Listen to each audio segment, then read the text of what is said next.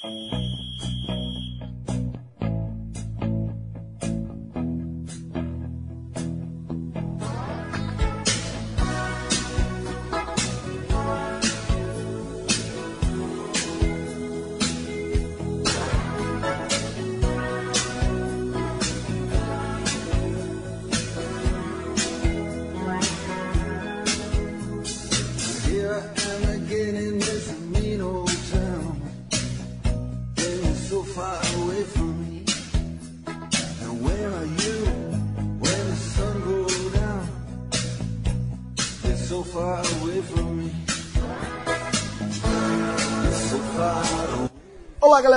Podcast 45 minutos, começando sua edição de número 476, embalados por Soul Faraway de Dire Straits. É sempre uma satisfação enorme. Eu ia falar inenarrável, mas na hora eu já imaginei que é, fosse uma das expressões que Fred quer que eu aposente. Então, Essa é uma das que você está aposentado, certo? sim.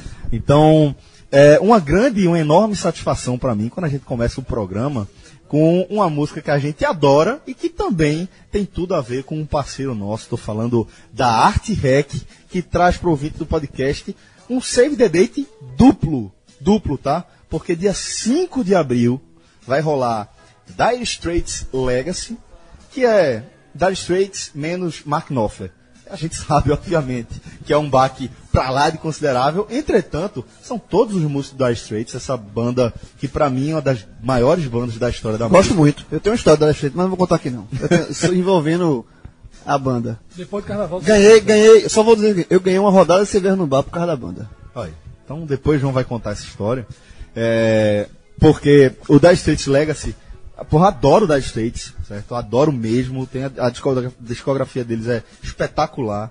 Tem super clássicos. Tem Juliet, que eu acho maravilhosa. Tem própria Soul Far Away, que a gente ainda, ainda tá ouvindo. Enfim, tem muitos clássicos de Dire Straits. E, como eu disse, a banda é maravilhosa. A banda por si só já vale a experiência demais. E no dia 13 de abril vai rolar Queen in Concert. Com orquestra e tudo, Figueroa. Isso, no Teatro Guararapes. Amigo, essa aí vai, assim, com certeza As é duas, lotado. né? Pô, As as duas. duas. Mas é porque Ah, Queen tá numa vibe muito por causa do filme, né? Pois é, é verdade. E se ganhar o Oscar, deve pronto. ser multiplica. Com certeza, aí vai ter, vai ter que ter novas sessões, né? Então, por enquanto, esse é o aviso. Save the date, dia 5 de abril e dia 13 de abril vai rolar Dire Straits Legacy primeiro, depois Queen in Concert, né? Daqui a pouco vai rolar a prévia de carnaval, ainda tem Olinda Beer, tem Parador. Quando a vida voltar ao normal e 2019 finalmente começar, né? Na prática é começar. Você já tem... Como é que é, fevereiro vai bicho? ser nervoso. Meu irmão, eu, sou- eu, eu, eu fico muito puto com esse negócio que o ano só começa depois do carnaval. Já trabalhei em janeiro, feito um condenado. Aí o cara diz, depois do carnaval. Metade dos times já vão estar eliminados na Copa do Brasil. Pronto, aí. Bom, então, salve essas duas datas. Aliás, duas não, três datas. Porque dia 17 de março vai rolar um tal de Podcast Experience. Futebol, Sim, futebol. Nova versão. nova tá? versão, É, Vai ter tá um novo- chororô no grupo Draft, dos Maldinos que é. novo draft. Não, novo draft. Tá um chororô no grupo dos Maldinos que é. Pode chorar à vontade. isolada. Ah, azar. Ah, azar. azar. Ficou pra eternidade. Acabou. Sem Ah, problema. ficou Ah, trás. agora saber zero. o seguinte, a turma fizer gol, vai marcar gol, vai comemorar ou não? Vai respeitar? Vai ser foda. Vai, vai comemorar ou... Mas assim, entrou pra história. Deixar claro aqui. Ah, ok. Acabou, é, começou e acabou, conquistou dois títulos, encerrou a trajetória. Vai ter, aí. vai ter diretor que se não comemorar vai botar no banco. Viu? Tem que fazer gol antes, viu? Tranquilo aí. Bom, é, vai, meu amigo, a, a turma vai con- contratar uma auditoria para esse draft. Porque contigo e com o Fred tem que ser assim, auditoria agora. E dessa vez, eu fica, prometo... fica a impressão que eu fiz esquema. Não, Ah, fez que nada, impressão, velho. fez não, Foi que é não, isso? Quando levantou a taça foi vaiado. É, Eu tenho campeão incomoda, pô. Bicampeão, então. Ah, E com o treta, dessa então, vez, lascou, né? Qual foi a mutreta? Você é o Bill Belichick da- do, do podcast, Qual foi a do campeonato. Qual foi a mutreta? Ah. O cara fez o teste, o cara com jeito de jogador. Driblou o cone, quase que cai, chutou a bola, parecia um, um fio de gol. Quando começa o campeonato, o cara titular no time de Celso. Como é que pode? Foi mutreta. É melhor, é melhor, é melhor ser honesto como eu. É, João, Eu fui a honesto. primeira escolha de João foi Foi reserva. É. Eu escolhi. culpa é de Celso. Eu escolhi. não, mas, foda, velho? mas veja, Celso foi, Celso foi na montanha. Eu fui na honestidade. Eu, che- treta, eu porra. escolhi o cara. Celso, pessoal, pera aí. Bastidores, tu admitisse no dia pra mim, pô. O quê? Tu admitiu pra mim que tu mandasse o cara chutar na lua. Não, negativo. Não, o quê? não foi isso. Foi isso sim. Não, Foi isso sim. Não mandei o Foi cara isso chutar- sim. Tô lembrando daquele programa agora mandei de o cara chutar na Galvão e... Foi isso sim. Ah, sim, pode. Renato Maurício Prado. Que, que Eu não mandei Renato o Maurício. Prado fala um negócio do Galvão. Você que deu a... Meu amigo, se você mandou, ou alguém você te mandou, teve uma treta com o cara, o cara foi velho, time. E o não cara- acaba o podcast, ele O acabou. cara conhecia um jogador do meu time. Meu amigo, Não, contrato. Maurício É bom? Foi bater na Contrato. Fox. Foi bater na foto, cara. a turma vai bater mais longe em breve. mais Fica forte. tranquilo. Já no meu caso foi o seguinte, Já terminou. foi da Fox também, viu? Saiu, mas não, eu peguei, eu perguntei pro cara montando assim, mas eu fiquei na dúvida, quem foi mesmo que o primeiro que eu escolhi no draft? Filho da- Aí o cara, Aí quer dizer que eu sou mutante. aí o cara fez Foda, assim, aí o dois assim, Meu fui eu, porra. Eu disse, foi tu? Eu disse, fui eu. Eu disse, não, porra, isso foi foi tu banco? não. Eu disse, foi tu não, pô. Eu disse, fui eu. Não, mas tem, tem alguma coisa errada. Isso que é? Tu é banco, porra. Agora vão ter duas novidades, Celso. Ah, Ao que tudo indica, a gente vai confirmar depois. Aumenta o tamanho. o tamanho do campo. E vamos Pode pra legalidade, né? É, vamos pra legalidade agora. Tá né? liberado Tá porrada. liberado se machucar. Tá liberado porrada. tá liberado Sabe por porrada. quê? Como é que é, Seguinte, menino? partir deste programa aqui, podcast 45 minutos, passa a contar com um parceiro que, porra, velho, tem tudo a ver com o programa, tem tudo a ver com o Duval, projeto. Duval, hora dessa. Tá comemorando, nervoso. tá feliz demais. Saber que pode botar a turma na Porque máquina. agora a galera da Orto tá com o podcast 45 minutos, uma clínica ortopédica completíssima. É isso mesmo, é isso mesmo, cara. Aí tá mandando, mandando cliente, aí tá mandando cliente. A gente tá liberado. A gente precisa criar clientes. Aí tá mandando É o cliente. seguinte, cada time não tem mais cartão vermelho. Como é que é, bicho? Não tem mais cartão Esse ano não vermelho. entra em campo nem a pau. Aí tá Mandando cliente. Fred. Ah, gol. gol. Opa, olha aí. Opa, não. Eu vou mandar tanto cliente pra Horto eu fazer gol. mas agora a turma ali conhecendo, Eu não sei se tem código não, mas tem cliente. Vamos mandar cliente pra lá. Eu vi no sócio, os caras enlouquecem. Se eu voltar pro gol, jogar na pelada do Recife. Ô, galera, é, o pessoal da Orto, Mas eu só quebrei duas pessoas mesmo, quebrar mesmo, de ir pro hospital dois. só, né? Só, é, tá bonito isso. hein? Um Algum foi de? Catatal de Santa Cruz, não. Só passa assim, o cara foi vendido. Catatal de Santa Cruz. O, o, o, o, roupe- o massagista. Foi mesmo. Foi. Mas né, o, outro, o antigo Catatal. É bom, é, é era que a mais culpa é dos forte. outros. A culpa é dos caras. Eu pô. rompi o ligamento do meu tornozelo. Foi pros dois a porrada, viu? Foi culpa minha, que eu que Sim, dei. porra. Mas, meu irmão, me fudi também. O nome, o nome disso é karma. Porque ele é muito forte também. Foi, porra, foda, foi foda. Foi um pênalti lá na Ruda. Enfim, se a gente já tivesse com a parceria lá com o pessoal da Horta, você tinha recebido tratamento VIP.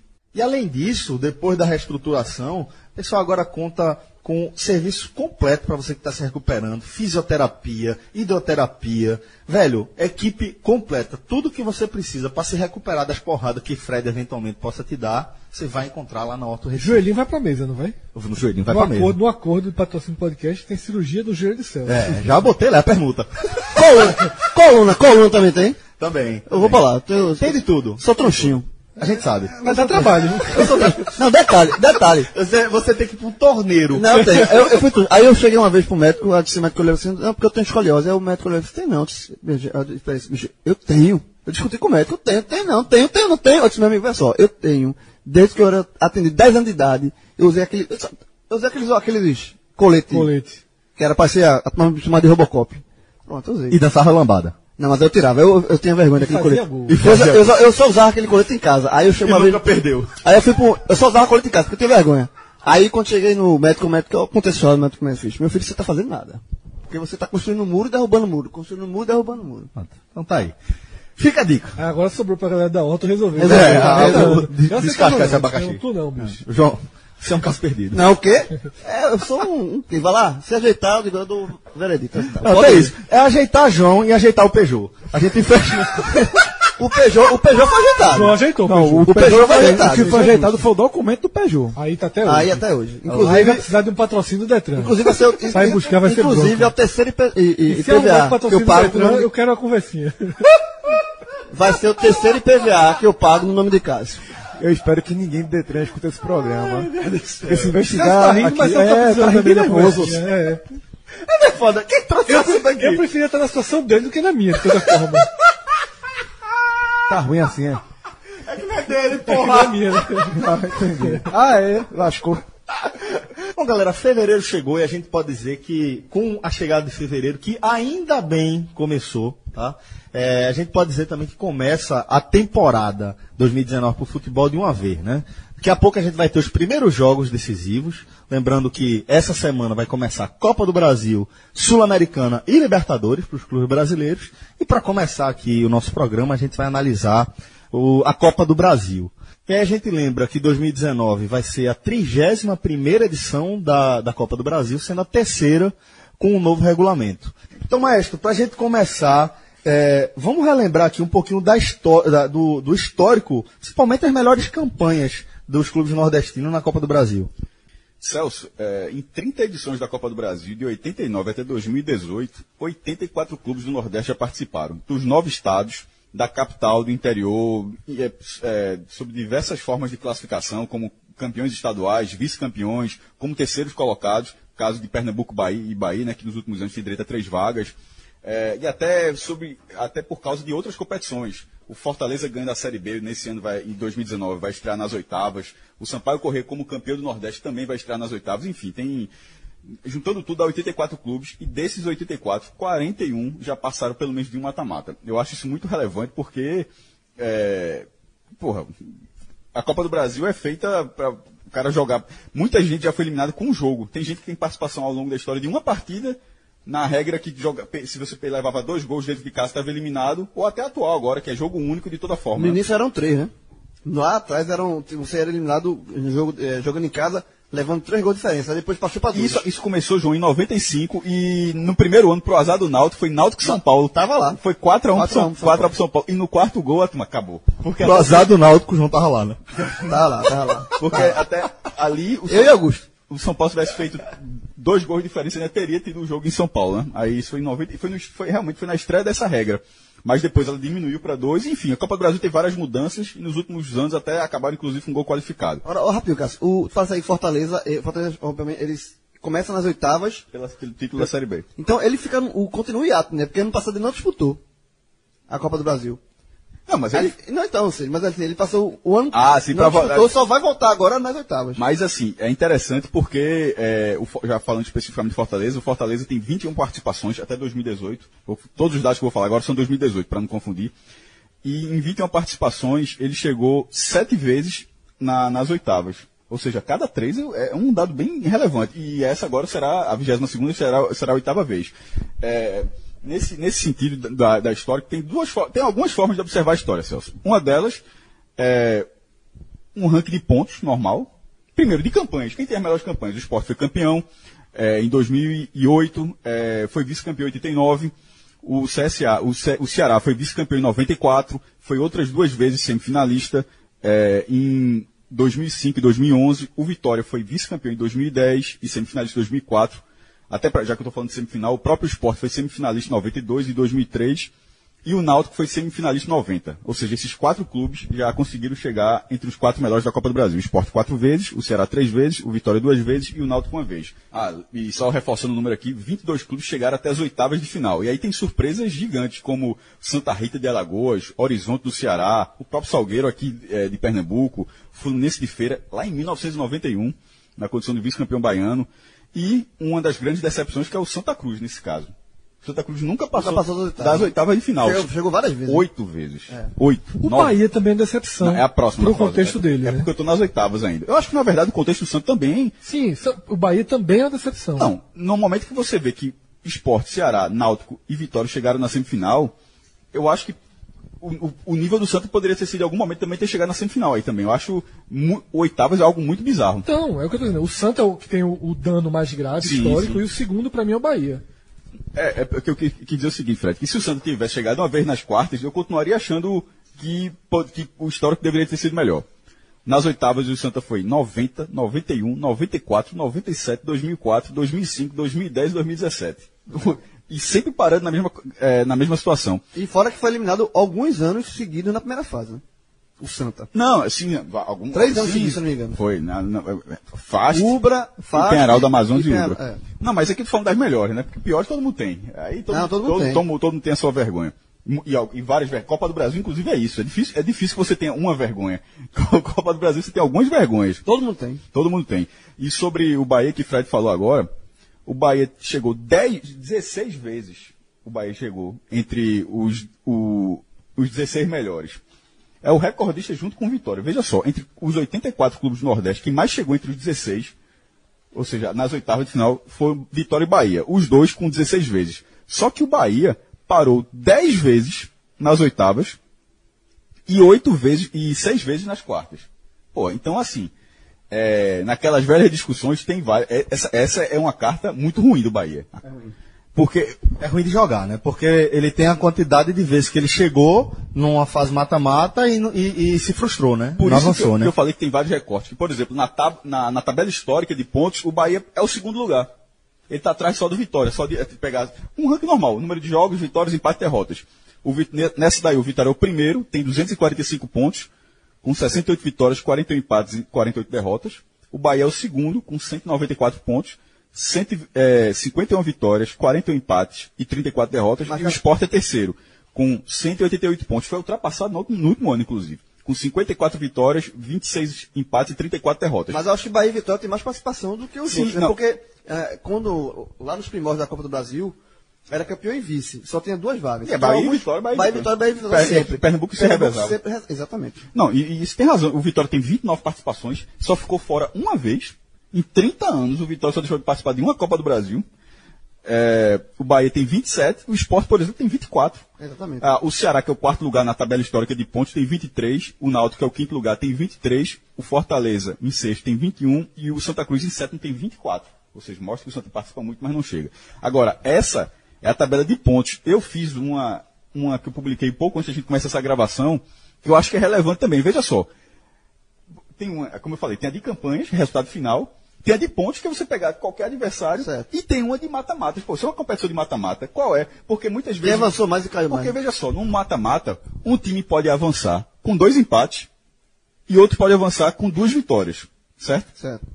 Um time pode ser eliminado com uma vitória e uma derrota e na tabela de pontos ele vai ter mais pontos do que o que passou com dois empates. Em tese, um time pode ser campeão se vencer um jogo. Não pode, eu, então perdendo várias partidas, mas assim, mas eu digo assim, na tabela de pontos um time pode somar mais pontos sem nunca ter passado de fase. Toda vez, vamos supor que toda vez ele jogasse na quando era aí de volta, ganhasse um- de 1 a 0 e perdesse 2 a 0 Ele teria lá em 100 jogos, 50 vitórias, 50 derrotas e nenhuma classificação. Classificação. Pronto. Por isso que esse ranking ele vai de classificação. Nesse caso, o Vitória também é o primeiro lugar, porque jogou, jogou mais, mas para ser justo, o Vitória é o primeiro lugar não só porque jogou mais, porque o aproveitamento também é muito bom. O Vitória jogou 82 confrontos, e aí vale qualquer tipo. Jogo único, ida e volta, primeira fase, final, semifinal, É, tudo. passou de fase, né? É, passou de fase, qualquer fase. Em 82 confrontos, o Vitória tem 53 classificações e 29 eliminações. Isso dá um aproveitamento de se- 64%. É um aproveitamento muito bom, porque, por exemplo, o, o- o Bahia, que está em segundo aqui, tem 40 classificações e 27 eliminações. Eu, eu listei a ordem pelo número de classificações, não, certo? não de aproveitamento. O Bahia tem 40 classificações e 27 eliminações, é 59%. E o Sport em terceiro, o aproveitamento é melhor do que o do Bahia. O aproveitamento do Sport é de 62%, com 39 classificações e 23 eliminações. Obviamente, entre todos os clubes do Nordeste, o Sport é o único time que tem menos eliminações do que participações. Porque uma vez Porque ele foi campeão, campeão. e não foi eliminado, Exatamente. obviamente, na campanha. eliminado de uma vez. Todo mundo, assim, se tiver 29 participações, vai ter 29 eliminações e por aí vai. O Sport tem 24 participações e 23 eliminações. Nessa lista, o, o quarto lugar também é o Ceará, com 34 classificações e 23 eliminações, 59% de aproveitamento.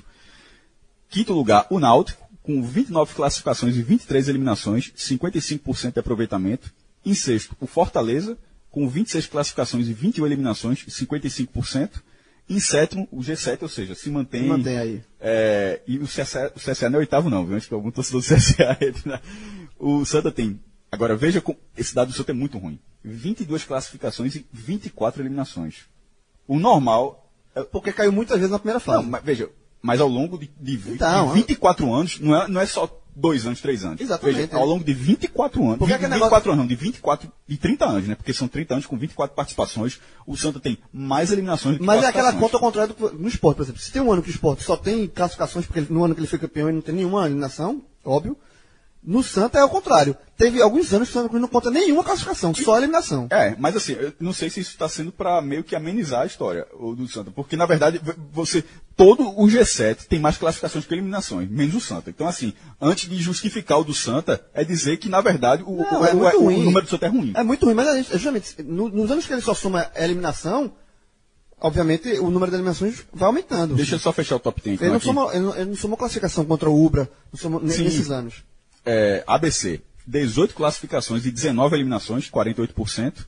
América de Natal, 14 classificações e 22 eliminações, 38%. Sobre Natal, vale a curiosidade. Em 2014, os dois chegaram juntos nas quartas de final. Vê que ano. De- de- Eu lembro, eu de- lembro. Os dois, é, América e ABC Caíram os dois quartas. juntos. Caíram, pô, mas também um era com o Flamengo, outro com o Cruzeiro. Cadê o Jabuti? Calma. Décimo, não sei nem que é o Jabuti, né? Mas décimo lugar, o Sampaio. A turma sabe. Agora, olha a diferença, em- embora seja o número de classificações. 11 classificações e 23 eliminações. Ou seja, a cada três mata-matas Ele ganha um jogo. ganha, ganha- passa uma vez. Avança a fase. Passa uma fase, 32%. Aí, agora, só em, colo- em colocação. Você vê a lista completa no bloco, senão não faz sentido estar posto. Né? Décimo primeiro, o Asa. Primeiro de Alagoas, viu? assim, caso ninguém tenha entendido.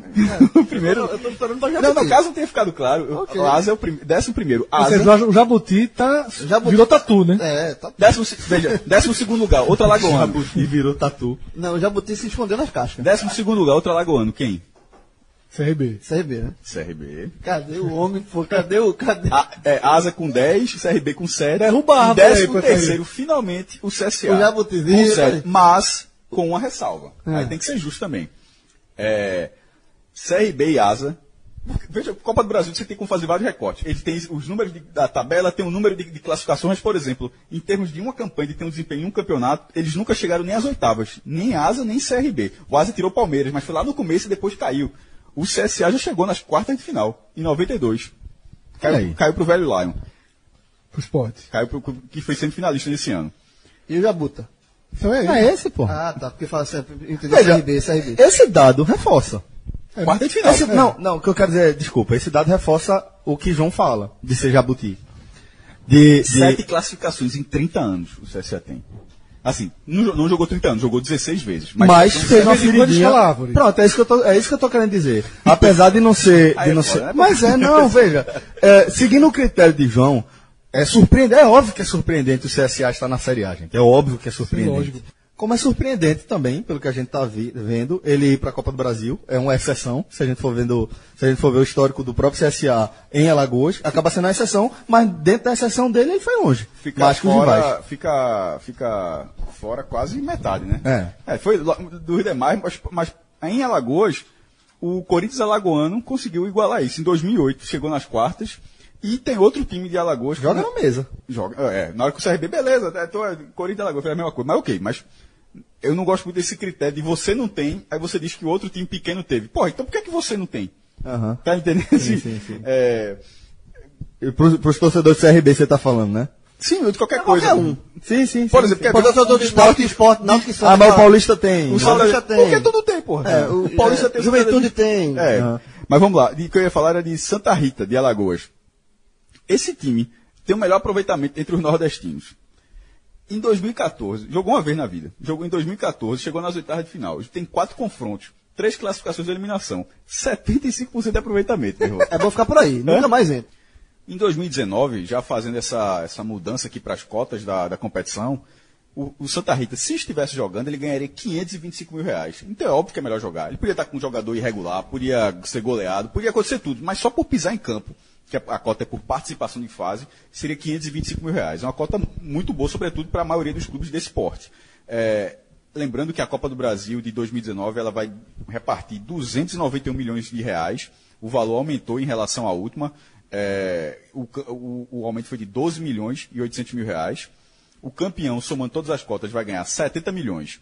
Mas para a gente, o que vale, que são as primeiras fases, né? Lembrando que 11 clubes já estão pré-classificados às oitavas de final e outros 80 disputam cinco vagas, numa, como o Fred costuma dizer, duas competições dentro de uma. E a ma- grande maioria dos nordestinos estão nessas 80.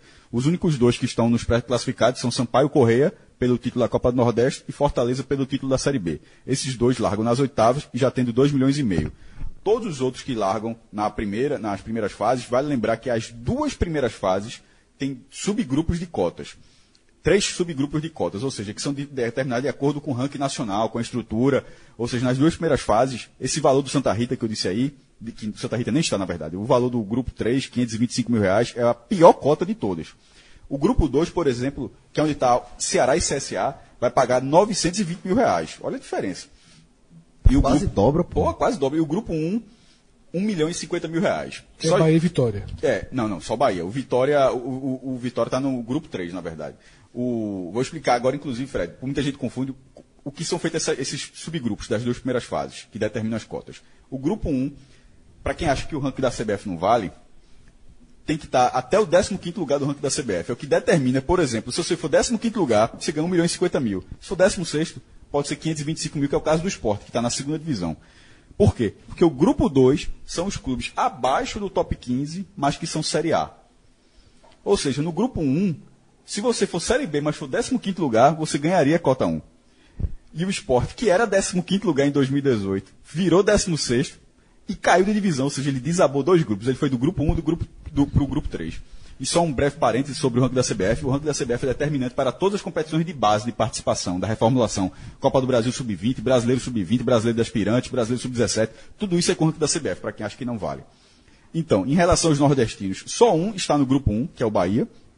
No grupo 2, a gente tem Ceará e CSA. E no grupo 3, todos os outros clubes do Nordeste estão no grupo 3. Inclu é, Náutico Santa Cruz, Esporte Salgueiro, é, todos que você... Então são é, Bahia no 1, Ceará e CSA no 2 e os outros Ou seja- 21 clubes do Nordeste. Não, porque são 26 ao todo. Tem dois, é, tem dois pré-classificados, ou seja, sobram 24. Dos 24 que estreiam na, dos 24 que estreiam na, na primeira fase, um no grupo 1, dois no grupo 2 e 21 no, no grupo 3.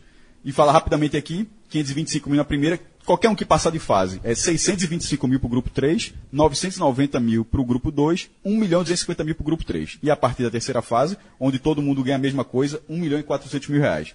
Lembrando que esse 1 milhão e 400 mil reais pode ser o valor a ser disputado por Náutico Santa Cruz no clássico que tiver. E Sampaio e. Fortaleza com 2,5. É, tendo como observação todos os times, inclusive os da Libertadores, o Paysandu, campeão da Copa Verde também, que são oito da Libertadores e os três das, dessas outras competições. Série B, Copa Verde e Copa do Nordeste. Não há retroativo. Sim. Fortaleza não ganhará, porque a, Copa- a oitava de final ela, ela corresponde à quinta fase da Copa do Brasil.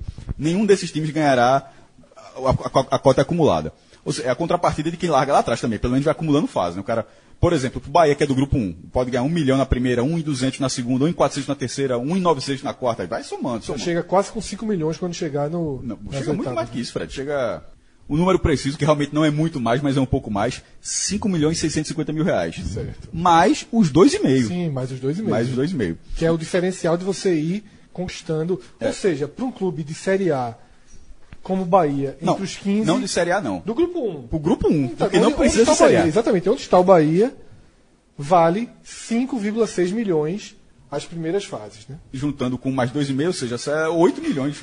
Se, se- se chegar nas oitavas, porque você ganha pela fase, Exatamente. já tem 8 milhões. É, e o título, que essa supercota, começou em 2000, apesar do regulamento ter começado em 2017, a supercota começou em 2018, que foi aquela final da Copa do Brasil, que a gente sempre achou que estava errado, né? porque não fazia sentido. Dá 50 sim. milhões, isso tudo que a gente tá falando, aí chega, chega quando chega na final, 50. Tá, 1 milhão, 1 e 200, beleza, tal. Mas quando chega na final. Ele- é feito aquele passo ou repassa, né? É. O programa é feito para ser decidido na última pergunta, Na né? Na última prova, né? É, a última pergunta 50. E o vice ganha 21. Agora, é, ganhava, né? Agora ganha 21 e o campeão desse ano, Celso, ganha 52 milhões. 52 Sim, milhões. é muito dinheiro, pô. Caceta, é, muito dinheiro. Ah, o- É impressionante como, como a premiação da Copa do Brasil cresceu absurdamente, né? Veja só, como o vice-campeão ganha 21 milhões, significa que tá- os, os- dois finalistas eles estão jogando 31 milhões. Certo? É, verdade. Não, vale porque- 31 milhões, Porque você exatamente. tá, detalhe, você já 20 você já, já garantiu, né? É- Mais 20, né? É, é muita coisa. Aí, tiver, o mesmo exemplo, o cara estiver chutando pênalti. o tamanho, o, o, o 30 peso milhões. dessa responsabilidade. Pois é. Detalhe, em 2017 foi decidido bem os assim, pênaltis. né? Mas, a, não, mas a cota era menor. Bom, então só pra gente fechar aqui, 2019, a gente vai ter 26 clubes nordestinos, sendo 24 estreando nessa fase agora e Fortaleza e Sampaio estreando nas oitavas de final, né? E a gente pediu também para o nosso querido Tiago Minhoca eh, fazer um levantamento, que obviamente ele já tinha pronto. Só precisou dar uma arrumadinha, porque ele faz pro pote. o que ele tem no, no Excel dele, que é o Excel mais importante do país nesse momento, Ele dá curso disso. né? dá curso. O que ele tem no Excel dele, ele tem a organização por pote, que já é quase, que já também daria para. Mas como a gente pediu por por Divisão. divisão, ele deu uma arrumada aqui pra gente. Então vamos lá. É, vou mostrar aqui o saldo é, dessas classificações No novo regulamento. nesse novo regulamento, né? Lembrando que em 2017, vamos aqui por, por divisão, inclusive. 2017, 11 das 11 equipes da Série A se classificaram na primeira fase. Lembrando que essas equipes jogam fora de casa pelo empate. Bem lembrado. é- é, nessa mudança de regulamento, né? É, em 2018, a gente teve só um time da Série A eliminado. Então a gente vai ver que Que foi. Da informação completa? o gigante perdeu do Aparecidense, foi? Exatamente. Então o gigante, o Botafogo, foi eliminado pela Aparecidense na primeira fase Ou seja, do ano nesse, passado. nesse novo é a única exceção. É, né? nesse novo regulamento, dos 21 clubes de Série A, né, em dois anos, 21 jogos envolvendo os clubes de Série A, só uma vez o time foi derrotado na primeira fase, que só você só eliminado com a derrota, Uhum. que foi o Botafogo para a Aparecidense ano passado. É, então a gente chega aqui na Série B, aí a gente já vai começar a ver um pouquinho de diferença, né? É, em 2017, seis equipes foram eliminadas, ou seja, 10 das 16 que, que disputaram a primeira fase pela Série B, que eram da Série B, que estavam disputando a primeira fase da Copa do Brasil. 10 passaram, 10 seis voaram. passaram e 6 voaram. E ano passado, 14 passaram. E melhorou, só 2 voaram. melhorou bastante ano passado, mas mostra que o natural é que também a maior parte das equipes da Série B passem, né? Tem, o 2017 Tem um foi- favoritismo ainda, né? É, tem jogos apertados, a gente vai ver isso quando a gente for analisando. Quando chega na Série C, aí o salto de fato é gritante, né? O que, de certa forma, traduz a, a diferença de nível técnico e até de estrutura que a gente tem entre as competições, né? A gente vai ver que em 2017, somente 5 das 14 equipes da Série C avançaram para a segunda fase da Copa do Brasil. E eh, em 2018, 7 das 12 equipes. É, então na Série C, quase um meio a meio, se for fazer aí uma, uma média dos dois anos, né? É, se for para a média dos dois anos, vai ser por aí. Daria 12 de 26. É, É, a média, metade. metade. Metade seria 13, né? É. É, mas já é uma, uma queda significativa, né? Bom, então passada aí essa primeira parte do programa, onde a gente dá uma situada histórica, fala sobre cotas também para a edição já 2019, vamos começar a mergulhar nos jogos em si, né? É, vamos só lembrar que estamos desfalcados nesse momento, a gente começou o programa é, com cinco integrantes, time completo, e aqui já tivemos duas baixas, né? É, nosso querido João Grilo teve que atender uma demanda urgente é, do Diário de Pernambuco, teve que correr lá para a reunião, e Rafael Brasileiro seguiu para a missão dele também, né? Então estamos aqui é, desfalcados, porém cheios de, de motivação. No podcast da primeira fase, dois caíram, três avançaram. Ou seja, o podcast é Série C, viu? Ou se isso valesse uma cota. Ô, rapaz. João voltava na hora. Ó, mas vamos falar aqui dos destaques, jogos que são destaques nessa primeira semana aqui de disputa da Copa do Brasil. É, o jogo mais importante que a gente vai destacar aqui, obviamente, é Central e Ceará, porque afinal de contas estaremos inclusive em loco no país de Caruaru para acompanhar essa Vai, peleja aí, né? Tem que ir, né? Agora, né? Tem que ir. Se tava na dúvida. Tá certo já, já tá certo. Veja, Celso, é, como acon- aconteceu da maior, maior parte dos clubes que a gente acompanha ficar fazer sua estreia apenas na próxima semana, né? Bahia, Vitória, Sport, Náutico, Santa Cruz fazem sua estreia na segunda semana de Copa do Brasil. Dentro do nosso contexto, esse jogo ficou sendo um grande jogo. Primeiro, porque traz o Ceará, né, no seu segundo ano de Série A, o primeiro ano de Série A legítima, porque quando o Ceará disputou a Copa do Brasil de 2018, ele era um clube em transição. Ele tinha acabado de subir e você vai se arrumando. Você não, não tem selo de Série A em Não, fevereiro do ano só- seguinte. basicamente, se você não for um gigante, você sobe com o selo de candidato a rebaixamento. né? Exatamente. E o Ceará esse ano já tem um ano de Série A nas costas, é um clube mais estabilizado é, e chega como favorito pelo retrospecto recente dele, por esses números que a gente acabou de passar, o, o, o, Ceará traz a bandeira da Série A. Da Série A até aqui, nesse novo regulamento, de 21 jogos, teve um acidente, né? Que foi o Botafogo perder para a Aparecidense. Então, o Ceará, ele é o favorito natural.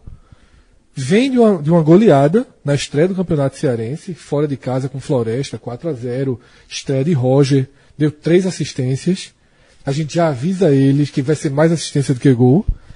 Que essa é a característica de Roger. Eu acho um ótimo atacante. Inteligentíssimo. Inteligentíssimo, ajuda muito no jogo. Não vou dizer que é goleador, não é. Não é, perdedor goleador. de gol, na verdade. É, perdedor de gol, exatamente. Mas é um jogador que, onde ele chega, eu vejo ele agregar de maneira substancial a questão tática do time. Ele é muito inteligente. Ele é muito inteligente. Ele é muito inteligente. Preenche bem espaço, Tanto aparece que, bem, tabela tanto bem. que joga em grandes clubes, mesmo sem fazer, mesmo sem ter um histórico de gols na carreira. Ele foi muito. Talvez o, o clube que ele tenha encaixado melhor os dois lados dele foi o Botafogo. No Botafogo ele chegou a ter um bom número de gols. O, o time viveu uma temporada bem especial, né? Isso, agora Corinthians, Inter, foi muito mal, né? Foi Pois muito é. mal. Tanto que desce de, de Patamar. patamar, e, e vai tentar uma, uma nova, um novo começo, né? Nem, nem um novo começo, que ele já está mais na, na segunda, terceira parte da carreira, mas pode ser muito útil ao Ceará. Muito útil, porque você tem um jogador inteligente como o Roger, Sim. ajuda muito. Conhece a Sobretudo Série A. Isso. Jogador de Série A. Sim, jogador de Série A, Jogador de dúvida, Série A. sem dúvida. Sobretudo se a torcida tiver esse entendimento, Aham. né? De que ele é um é um cara muito útil, mas não vai resolver todos os seus problemas. Ele não é Arthur, Isso, isso. que é um atacante que o Ceará tinha um atacante que é um Resolvia. exímio finalizador, que pega uma bola como pegou contra o Cruzeiro no Mineirão e resolveu. Resolve. Você raramente vai ver Roger fazendo isso. Rapaz, eu acho que não, não vai ver, na verdade. É, não tem esse histórico. Não tem, tá? não, ele tem o perfil de ser aquele jogador. Não tem. Aque- aque- Aquele gol que o Arthur fez no Cruzeiro, não sei se. Não é muito. É, Arthur, é, Arthur é um puta talento né, que o Ceará tinha e vendeu. Vendeu até barato, né? Não, mas, aí já estava negociado não, não, não, antes. mas tem é. um percentual que está com o clube Que ainda assim, tem, que né? Se o Palmeiras vender, na verdade, ele, ele, ele quer que, que Que Arthur Story, né? histórico e aí tem um percentual para ganhar. Agora não vai ser assim, dificilmente será esse ano, porque o Palmeiras está deixando o Arthur muito. É, Você nem lembra que ele está lá no é, Palmeiras. terceiro time, né? Ele quando faz os coletivos, ele não disputa, ele é o terceiro time. Mas é um teste muito forte para o Ceará. Porque a gente conhece aqui o Central de perto, e o Central em ano ruim já é chato de ser vencido Chato, pô, em dentro de casa. É, né? chato. Para um jogo só, é, é- talvez seja mais difícil. É copeiro.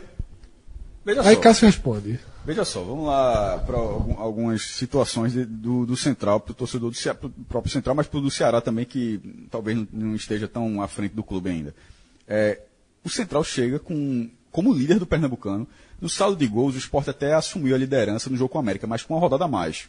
O Sport foi um jogo isolado pela quarta rodada, mas com todo mundo tendo três rodadas, o Central tem três jogos e três vitórias. O Sport chegou à terceira vitória, mas com uma rodada na frente. E essa rodada que o Central jogaria na quarta foi justamente adiada por causa do jogo da Copa do Brasil. Então, é o único time com 100% de aproveitamento no Pernambucano, é, completando 100 anos. Detalhe, não foram três vitórias fáceis. As três vitórias do Central foram vitórias com muito sufoco, com muito trabalho. Mas quem conhece o Central sabe que em outros tempos o Central teria perdido os três jogos. teria, teria lutado nos três jogos o que lutou e não teria conseguido os resultados. Mas conseguiu. Mardita, a versão Mardita. É, a versão Mardita. Ele vem, a- dessa vez foi marvada nos três casos. Estreou contra o Náutico, venceu, fez 1 a 0 cedeu um empate é, e venceu o Náutico. Os dois times fizeram a final do Pernambucano do ano passado, então tinha é, essa relação. Na segunda rodada, também no Lacerdão, jogou contra o Salgueiro, que se naquele momento o Salgueiro ele tinha alguma dúvida sobre o potencial, porque o Salgueiro passou por uma remontagem muito grande, é, até na, é, com esse Kleber, com o Kleber não, com o José Guilherme, o presidente, Kleber é prefeito, agora com o José Guilherme, prefeito do, do o presidente do Salgueiro, no lançamento pernambucano, a dificuldade que está nesse ano, o Salgueiro caiu para a quarta divisão, né? então tá- havia muito essa dúvida. Mas o Salgueiro começou o ano muito bem, jogando a Copa do Nordeste com a cota, com, a Pernambu com o Pernambucano, ó, essa remontagem do time, é um time que ofensivamente foi muito, vem, vem dando muito trabalho mas não se sabia naquela partida. E a partida foi duríssima. O Ce- O Central fez 1 a 0 o Salgueiro empatou. O Central fez, dois, fez mais dois gols, chegou a abrir 3 a 1 o Salgueiro diminuiu. E no final, num sufoco gigantesco, o Central segurou 3 a 1 A terceira vitória foi na Arena Pernambuco contra o Vitória, que é um dos três piores times do Pernambucano: Vitória, América e Petrolina. E o Central jogou com muita facilidade no primeiro tempo. Detalhe, não, é é, não foi um time de levantar a bola na área, não. Um time que, inclusive, chega a bola com contra-ataque e a bola por baixo. É, nos três jogos, os, os gols foram dessa forma. O, o primeiro gol, o primeiro gol do Central contra o Náutico, o torcedor do Ceará, vá no YouTube, é um golaço. O Náutico, a bola está dentro da área do, do, do Central. O Central dá um contra-ataque, bola de pé em pé, até o gol do Leandro Costa, o gol de empate do Central. É um golaço. E, e contra o Salgueiro, o Central fez outros gols dessa forma. Então, não está não é, não tá sendo levante na área e desvia, alguém faz, não. É um time que está tendo um, consciência. O Leandro Costa, que foi o melhor atacante do ano passado, emprestou para o Santa, não teve uma passagem boa, mas voltou, treinado por Estevam Soares. O Central fez várias contratações para esse ano. Né? E sobre, voltando para o jogo do Vitória, é, depois de fazer um bom primeiro tempo, abriu o placar, com o Murilo Rosa, o Central tomou um sufoco grande no segundo tempo, mas conseguiu segurar o resultado. Isso foi, eu achei preocupante, porque tomou sufoco de um time muito ruim. É, venceu por 1x0, foi a primeira vez que o Central ganhou um jogo na Arena Pernambuco.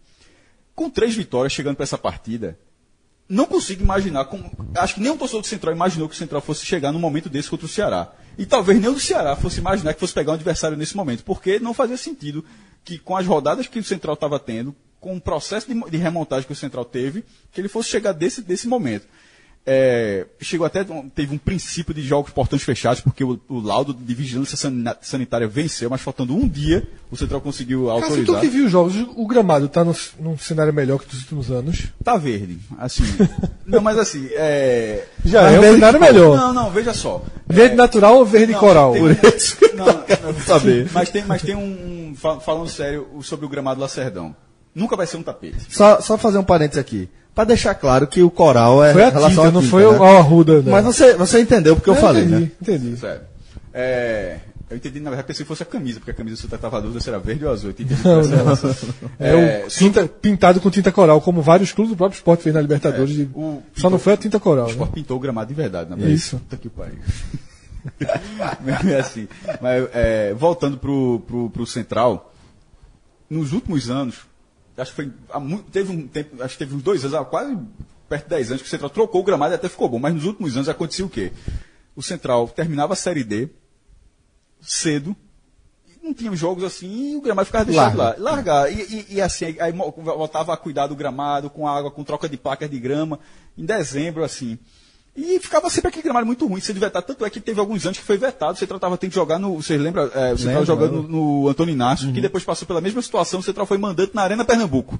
Foi concomitante as Mas duas de- situações. dessa vez, talvez até pelo centenário, o gramado começou a ser cuidado. Não, não parou de ser cuidado, na verdade. Não, é, tipo, a grama que está lá em Caruaru é a mesma há um ano. A- com, com irrigação, com, com tratamento, com tudo. Não é, não, não é, não é um gramado. O Ceará vai reclamar do, do gramado, passando ou sendo eliminado. Provavelmente o Ceará vai, vai reclamar, mas dá para dizer que é muito melhor do que, que a gente já viu em algumas oportunidades, certo? É, o Lacerdão, lembrar também que é um estádio chatinho. É um estádio enorme, na É. verdade. É o, maior, é o maior estádio particular do interior do Nordeste. Que eu quis dizer que é chato, é chato você enfrentar o, o Central lá. Sempre foi. Torcida muito em cima, né? É aquele formato é, caldeirão mesmo, né? Com a arquibancada bem pertinho, um alambrado em cima Ceará da, da cobrança de, a torcida do Ceará lateral. Uhum. deverá ficar no tobogã, que é longe, assim, é um setor enorme, que fica longe, e fico na E dúvida. meu em relação- amigo, prepara as canelas pra subir, viu? É, é, é muita escada. É muita escada que o caba sobe. Eu fico só na dúvida em relação ao público, porque é, foi 2.800 contra o Náutico, 2.300 contra o Salgueiro. Porém, essas três vitórias seguidas e o fato de que esse jogo vale 625 mil reais para o clube. O Ceará, Ser, ser um, contra um adversário de Série A, querendo ou não. pro Ceará vale 990 mil. Não, por ser, por ser Copa do Brasil. O Central não joga a Copa do Brasil desde 2009. 10 anos que não joga a Copa do Brasil. Vale muito dinheiro. Se o Central tá, há 10 anos está na quarta divisão, jogando quarta divisão todo ano, todo ano, todo ano, se esse dinheiro pode viabilizar Pode uma viabilizar, campanha de, é. de- de busca de um real acesso. Agora, sobre a questão histórica. Aí quem corre atrás é o Ceará. é mesmo, né? É. É quem corre atrás é o Ceará, porque esses clubes já se enfrentaram, não uma, mas duas vezes em mata-matas nacionais. É, um em 1984, pela segunda divisão. Porque teve, teve um, acredite, em algum momento da história, o Central jogava a Série B. Chegou a jogar. Esse, esse confronto já aconteceu na Série A. Central e Ceará já se enfrentaram na Série A Com quantos clubes? com 94. Mais do que essa Copa do Brasil que é 91. Mas já jogaram. É, o primeiro jogo foi o único amistoso que aconteceu foi em 1960. Aí, Em 79, jogaram na primeira divisão, lá em Fortaleza, deu Ceará 2 a 1 É, em- Entre 84 e 97, foram 10 jogos pela segunda divisão. Já pensasse? Entre 10 jogos. 10 vezes se, foi- se enfrentaram pela segunda divisão. Ser na segunda divisão não me estranha, porque o Ceará morou na segunda Sim, mas divisão. o né? Central jogava. É isso é que, é, que é- chama atenção, né? 2,84, 2,88, 2,92, 2,94 e 2,97. Sempre o velho ida e volta, né? Só que 84 era mata-mata o formato. Não tinha grupos, grupos, não. Começava já com mata-mata. 1 a 1 em Caruaru. Não, desculpa, 0 a 0 é, 0 a 0 em Fortaleza. E 1 a 1 em Caruaru. O Central passou nos pênaltis por 3 a 1 Se Tirou, tivesse gol qualificado, né? é, acho que nem existia isso, né? Não tem nem Copa do Brasil nessa época, o Central passou nos pênaltis. É, aí, em 2009, na última participação do Central, o Central tirou o Ceará. 0 a 0 em Caruaru. É muito empate. E 1 a 1 Aí sim, tá e vendo? 1 a 1 Aí o gol qualificado funcionou. Detalhe: 1 a 0 gol de Geraldo, Gera 10, gol de pênalti. Faltavam 10 minutos para acabar. Goleiro, no Castelão, o, goleiro, o zagueiro recua a bola pro goleiro, recuo bizarro. Buiu, Antônio Buiu, Antônio Buiu. intercepta o goleiro. Não, interceptou, é porque o recuo foi muito mal feito. Ele pegou a bola, dividiu o goleiro e fez o gol. O Central só deu um chute a gol na partida. Foi, foi o suficiente para empatar. É um castelaço, Você, né? você colocar no YouTube, é inacreditável. Só dá Ceará. O Ceará jogando mal, não sei o que, perdeu, pe- tinha perdido o pênalti no primeiro tempo. Tudo. Aí- Um legítimo castelaço, então, né? foi Castelaço. É, no geral, são 14 partidas, com 3 vitórias do Ceará, 6 empates e 5 vitórias. Não, 3 vitórias do Central, 6 empates e 5 vitórias do Ceará. Entre as goleadas, no- 92, Central 4x1. E 94, Ceará 3x0. Beleza. Aí o Central. Ah, é? 97, Central 4x0. Chato. Muito. O retrospecto é chato. Chato. É chato. Palpite? Não. O empate Ceará, pesa. porra, tá com a porra. Não, Pesa muito o empate. eu digo. Não, o empate é a favor não. de, não, de classificação. Classificação do Ceará por causa do empate. Ceará, Ceará. Olha, você, você imagina, porque assim, a gente entende, por uma questão estrutural até certo ponto, ser jogo único na casa do time menor. Ok, pior ranqueado, beleza, tranquilo. Agora, você dar ao time de menor nível técnico a obrigação de ter que propor, a propor porra o do jogo, jogo é. é. foda, velho. Exatamente. É muito difícil, pô. Pelo menos outro time vem conseguindo fazer isso, mas. É, A segunda fase é extremamente perigosa quando você joga fora de casa. Exato, Porque o exatamente. empate é pênalti. no caso desses dois, quem passar joga fora. Quem passar joga O mando fora. de campo tá da outra, que é Boa Esporte, outro time lá que eu não, eu não me, me recordo. O mando de campo, quem passar daqui vai ser visitante. Mas assim, Mas diante, diante disso tudo, só para responder o que, o que Fred falou, diante disso tudo, é, de a gente pontuar o histórico do Ceará, de dizer que o Lacerdão é um time é um lugar chato para jogar, de lembrar que o Ceará tem um bom começo de temporada, apesar disso tudo, por- por- pela, pelo regulamento e pela, pela diferença de nível técnico dos, dos dois times, acho pouquíssimo provável que o Ceará consiga classificação. É, o Ce- só, só, só, Que o Central, né? Que o Central, perdão, É, que o é Central consiga classificação. só acho que faltou um detalhe. Nesse 4x1 do Central, em 92, quem destruiu o Central, parece que não me engano, foi Sérgio Alves. Vê que ligação. Que a partir desse jogo, depois virou um grande ídolo do Ceará. do- É. Aí, é, mas e sobre a classificação agora em 2018, so- sobre a classificação, eu não aponto vitória do Ceará. Até acho que o Ceará tem plenas Classificação, condições de de sim. vencer o jogo, mas assim a classificação. Por outro lado, o Central já conseguiu a, a- pô, já tirou o Ceará uma vez. Uhum. E, e- e- e isso em 2009, o Ceará era muito favorito. Pô, hum, o Central vinha mal naquele campeonato, inclusive, naquele pernambucano. Em 2008, quando tirou o Remo, era, o Central vinha muito melhor. Era o atual- Era o vice-campeão pernambucano de 2007. Em, 99, em 2009 ele jogou como terceiro lugar. Agora é um, é um abismo muito maior. Porém, o sorteio foi ruim pro Ceará. Foi ruim. Foi ruim, foi chato. Foi ruim, é foi chato. chato. Por tudo isso que a gente tá falando, né? Bom, é, outro, outro jogo que a gente vai destacar aqui desta primeira semana de disputa da Copa do Brasil é o confronto entre Misto e CSA, nosso querido Jabutizinho, de estimação, carinho. Gosto sempre de pontuar que a turma tava fechada, a turma esteve fechada com o CSA. Começou a, começou a desabrochar. É, não, começou. Ligou, não, ligou o motor esse ano. Depois do iníciozinho ruim, deu uma melhorada. Essa semana ele, ele conseguiu empatar com o Fortaleza, né, fora de casa. Fortaleza, que vai ser um capítulo, quando a gente for falar lá do Power, do Power Ranking. Porque pra gente falar do CSA também tem que falar do começo do Fortaleza, né? Mas, analisando a parte do É, CSA, O CSA conseguiu aquilo que a gente é, traçou como primeiro objetivo. É você chegar no Castelão e ser competitivo contra outro adversário de Série A. ok, o outro adversário de Série A também está patinando nesse início de temporada, mas é, você foi lá e conseguiu. Pelo Campeonato Alagoano, venceu o Murici. Eu não vi a partida. A, os comentários sobre o jogo, o texto do jogo do, do Globo.com relatam um CSA jogando mal, um CSA com muita dificuldade. O segundo gol do CSA Uma polêmica, né? foi um, foi um gol bem contestável. Enfim, mas venceu. E aí ele vem o, o melhor resultado dele, pra mim. Que é chegar no Castelão de São Luís, na, na Copa do Nordeste, e dar no Sampaio. E ter Patrick Fabiano fazendo gols. Todo jogo ele, o atacante passa a fazer gol. Isso dá uma encorpada no time, né? Até dá uma- um norte pro time, né? Ou Você consegue enxergar, você começa a enxergar de forma mais clara um padrão de jogo, uma É, proposta, fica mais né? fácil trabalhar, né? Veja só. É, pois é, É- acima é de é tudo, óbvio você, ter o seu atacante fazendo gol, pô, é muito, muito Eu importante, não, pô. não falei nem, nem nesse ponto, eu falo de uma forma geral. Porque lá no é óbvio que os caras sabem, meu irmão, tô, que tem, tem a felicidade por estar na Série A, mas é óbvio que a turma pensa, ó, meu irmão, vem um trator aí pela frente que a gente vai ter que. Aí você começa mal, você vê, você já sabe que você está pressionado, que a sua missão é muito difícil e você não começa bem. Aí fica meio inglório, né? Então, assim, na- mas na hora que vai atender esse ajuste, facilita para qualquer. fa- facilita o momento para o CSA trabalhar, embora, obviamente, o ano continue muito difícil ainda. Não. Dentro da Série o ano tá ótimo, na verdade. né? E assim, e tem um adversário, por exemplo, a gente acabou de analisar a missão do Ceará. A missão do CSA, em tese, é mais simples, porque você enfrenta o misto, e aí a gente vai olhar como está o misto, sétimo colocado do Campeonato Mato Grossense. Porra. Tá? Ou seja, no papel, o CSA tem uma missão muito mais simples do que a do Ceará. Né? Só você comparar o que o Misto fez em 2019 e o Central fez em 2019. Central, por exemplo, ganhou do Náutico. Central tem 100% de aproveitamento e o Misto, meu Deus do céu, perdeu do União Rondonópolis, é sétimo num campeonato de expressão mínima dentro do futebol brasileiro. Então o CSA tem tudo para ter uma largada tranquila.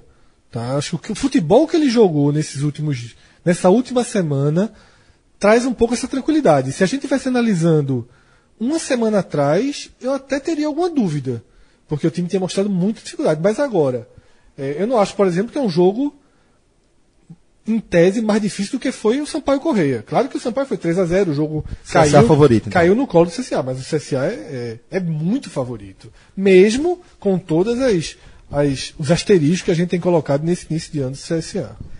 Vou pontuar aqui outros jogos interessantes que a gente tem para essa semana aí, né? Afinal de contas, futebol é sempre interessante de acompanhar e para secar é uma coisa particularmente boa. A gente vai ter Juazeirense e Vasco. Vamos ter ainda River do Piauí e Fluminense. E também do Piauí o Altos enfrentando a equipe do Santos que vem de um resultado terrível no Paulista, né? Isso, dá uma coisa que, já que você citou aí Fluminense e Santos, é, a imprensa do Rio de Janeiro é realmente um. Ufanista demais, né? É, é assim, é um. É um, é mundo à parte, paralelo. Eu li um comentário. Fernando É, Diniz? tudo em torno de Fernando Diniz. Eu li um comentário que foi o seguinte: o Fluminense perdeu né, o clássico pro Vasco. E aí no domingo, o Santos, de São Paulo, levou essa surra do Ituano. Aí eu vi um jornalista falando: pronto, agora juntem aí suas tochas, é, critiquem, coloquem tudo por terra, os trabalhos de São Paulo e Diniz, coloquem eles de volta na carta Comparando os, botando os dois na mesma, na mesma meu caixinha, amigo, no mesmo pote. Na mesma frase, São Paulo e Diniz. Eu fiquei assim, meu amigo. O É de um que devaneio, é né, velho? que Fernando Diniz Fez na fez carreira para ser comparado a São Paulo. para estar colocado ali? Ah, fez um grande paulista? Dado também fez. Dado também fez com o Mogi. Verdade. Semifinal. Semifinal. Veja só. Outros técnicos fizeram um bom campeonato paulista com um time mais fraco. Eu não estou dizendo que aquele trabalho de Fernando Diniz foi ruim, não. Óbvio que foi bom. Mas depois dali. A situação. O, o- o- tipo de trabalho dele não frutificou. É, eu não eu porque não é só a teoria dele. A gente não está aqui, não tá aqui criticando um- um- uma forma de jogo. A gente está aqui criticando forçar a barra, independentemente do seu elenco, independentemente da condição da partida, para se jogar de um jeito. Porque é isso É que a a gente teimosia, viu. né? Para mim, o Atlético Paranaense 2018 ele é didático. Ele é didático. É um time que se perdia na insistência. Exato. Bastou tirar Fernando Diniz, que tudo fluiu. Dentro Tendo, das características do próprio Atlético, inclusive, né? é, e tendo o trabalho de Diniz como um início, como uma semente. Mas, se ele não consegue desenvolver a teoria, vê só. É, é, não tem como, como isolá-lo disso. É, tá? Porque eu acho que a teoria todos os técnicos sabem. Eu acho que se todo treinador quisesse fazer o que Fernando Diniz. Se você ó, entrevistar com quase, qua- se você entrevistar quase todo treinador de futebol, ele, porra, ele vai conseguir lhe dar uma aula sobre tática, sobre como eh, seria o jogo ideal, né? Mas conseguir aplicar isso na prática e essa coisa da- do perfil, das características da imprensa do Rio, eu não consigo dissociar com o, a história mesmo da cidade, né? De ter sido um- a uma das principais cidades do Brasil durante a história do país inteiro, basicamente, e de, de ter se tornado eh, talvez um- o principal eh, centro produtor de conteúdo eh, durante muito tempo, né? Isso faz com que, não sei, Fred, parece que, que tem- sempre tem que ser o, o centro das atenções, sempre tem que ser eh, o que há de melhor, o que há de mais diferente. E você vê isso no tratamento diário que se dá aos, torce- aos jogadores de, dos times do Rio, em detrimento do que você vê com os outros eh, jogadores do país, né? Basta um atacante do Flamengo fazer três gols em dois jogos que a galera tá pedindo sempre ele para a seleção A brasileira. vai, pô. veja só, tem um exemplo do ano passado que Chiesa sai do Vitória como terceiro centroavante encostado e chega no Rio de Janeiro como Pois o é. Botafogo foi lá e contratou o craque do Vitória. Quando o Vitória estava soltando fogos pela saída Quer de ver um Chiesa. negócio mais, mais recente? É, sei que é um jogador que tá em alta, mas a contratação de Gabigol, não a contratação, a repercussão da contratação de Gabigol parece que, que o Flamengo está contratando. Mas foi artilheiro do brasileiro. Acho que ele É, ele fez um brasileiro Não, muito é, é forte. por isso que eu estou dizendo. É, Gabigol, ele vem de um histórico importante, ele vem de um bom, de um bom histórico, mas a, é, a, contra- a maneira como o Flamengo trata, parece que está tá, tá contratando o artilheiro do mundo. Pô, mas nesse caso aí, é, pô, é, tá- tirar o artilheiro do brasileiro do Santos, vamos supor, José foi artilheiro brasileiro do Paraná. É, Era, era esse, esse era o exemplo que eu queria não, dar. mas, então, mas, eu- mas eu estou dando justamente que são exemplos diferentes. Tipo, uma coisa é tirar o artilheiro do, do Brasil do Paraná, outra coisa é tirar o artilheiro do brasileiro do Santos. Pô. O Santos é, não, é muito, não é tão simples assim, não. É que no, no Bojo que eu quero dizer assim, o, o Flamengo tirar o artilheiro da do, do ano anterior não é novidade. O Flamengo Segundo, recorrentemente faz isso. não, e dificilmente dá certo. Vê Dourado. Dourado. Vê Dourado. O que é que deu Dourado? Nada, velho. Nada. É um fiasco. Mas quando ele chegou na- no, no Flamengo, ele foi tratado de fato como um jogador de primeiríssima linha em nível mundial. E não deu certo na É, prática. eu no acho que o Flamengo até fica um pouco à parte, porque o Flamengo, ele é muito gigante. Uhum. Só que aí há uma tentativa de compensação com os outros três, que aí fica completamente, equiparação, né? é, fica completamente distorcido. E No, para ca- mim, no caso do Flamengo, eu, eu, eu discordo um pouco. Eu acho que o Flamengo foi gigante nas contratações. Eu acho que o Gabigol, nesse cenário, ele estava apagado na Europa, mas na hora que ele volta, ele se recupera, ele vira artilheiro brasileiro, virou uma grande contratação. Tanto é que não foi barato, tanto é que não foi simples de trazer. Mas é- esse, inclusive, é o ponto. Algumas vezes, algumas, algum- algumas vezes, as contratações são simples. Tipo, naquele momento era trazer Chiesa. Chiesa, bota o dinheiro lá e traz. Assim, não. A, a de Gabigol, é, como a de Rascaíte, você arrasta, você vai ver que outro clube pede 15, pede 20, negocia, forma de parcelamento, tem toda um, um- uma novela para trazer. Em outros casos não tem a novela, o jogador chega e na hora que chega, por estar em determinado clube, ganha um cartaz gigantesco. Então, assim, é, talvez me aproxime mais dessa visão que o Fred falou agora, de no Rio, nessa questão de cartaz, eu acho que a galera tenta muito. Por exemplo, o Ganso, nesse momento, ele tá vendo, ele tá vindo como o Gabigol voltou pro Santos. Se Ganso tiver um grande ano no Fluminense e alguém tirar Ganso, a repercussão vai ser diferente. Agora não dá para ter a repercussão do jogador que há não vem fazendo nada. Essa foi, é- essa foi a repercussão de Gabigol na chegada dele ao Santos. Ele vinha de temporadas apagadas, foi, foi, foi repatriado para ver se rendia. Rendeu, na hora que ele rendeu, ele virou um grande jogador de novo. Então não é o caso de Ganso. Ganso não está chegando assim. Ganso está chegando como o Gabigol chegou no Santos. Então nesse mas, mas, aí, mas na hora que ele chega no Fluminense, tá parecendo que já virou paralelo. Tipo, o Flamengo trouxe o Rascaeta o Fluminense trouxe o Ganso. Não, eu não. não Claro, claro. Não, não é, não é não, assim. não é assim. Mas é a tentativa, né? Bom, é, vamos, vamos pontuar aqui que tem outros jogos também que são importantes para quem acompanha, para o público que acompanha o nosso programa de maneira geral. É né? porque a Copa do Brasil, valendo tanto dinheiro assim, ainda mais valendo tanto dinheiro, é bom você sempre olhar radar, os jogos com o radar aberto. Você procurar quem é da sua divisão, torça Não é um contra. pouco triste isso, não. Não, Não, acho não, não, não. não, desculpa. É, quando você falou do, do dinheiro, isso vai para aquela discussão lá no começo, quando você falou ter duas Copas do Brasil. A Copa do Brasil não era assim. A Copa do Brasil, você olhava para frente, você, você olhava, você olhava lá na frente, pô. Mas não chegava, eu acho muito. Eu Não, acho. ah, chegava.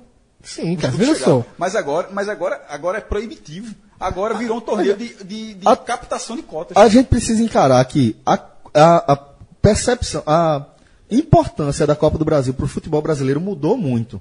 Mudou bastante. É, em princípio, eu, eu não consigo também separar o crescimento da Copa do Brasil do surgimento da Sul-Americana e do crescimento também do interesse do público em torno da Sul-Americana. E da consolidação do brasileiro em pontos, pontos corridos. Verdade, também. Não foi nem o crescimento sul-americano.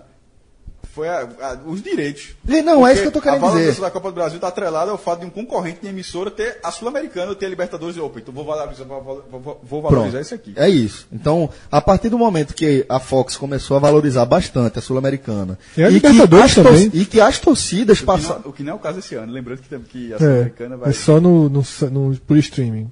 E lembrando que, que as próprias torcidas abraçaram a Sul-Americana, apesar de toda a, a dificuldade que a gente vê da aplicação das equipes médias, de realmente poder abraçar e se dedicar à disputa da Sul-Americana, mas a gente sabe que eh, teve um, um efeito, teve uma repercussão na audiência. E a partir daí, a Globo passa a dar um injeta, uma, uma injeção financeira violenta para que a Copa do Brasil passe a ser um torneio extremamente atrativo para quem disputa, né? E que, com a maior duração da Copa do Brasil, ela preenche a necessidade do brasileiro das TVs De mata-mata. de né? mata-mata, né? Pois é. Ela Não, preenche. É, mas eu só, só levantei o ponto de a forma como a Copa do Brasil é hoje está muito. Meu irmão, veja, é- é- ela é repleta de surpresas. Aí nesse momento é captação de cota. É você olhar a cota para frente.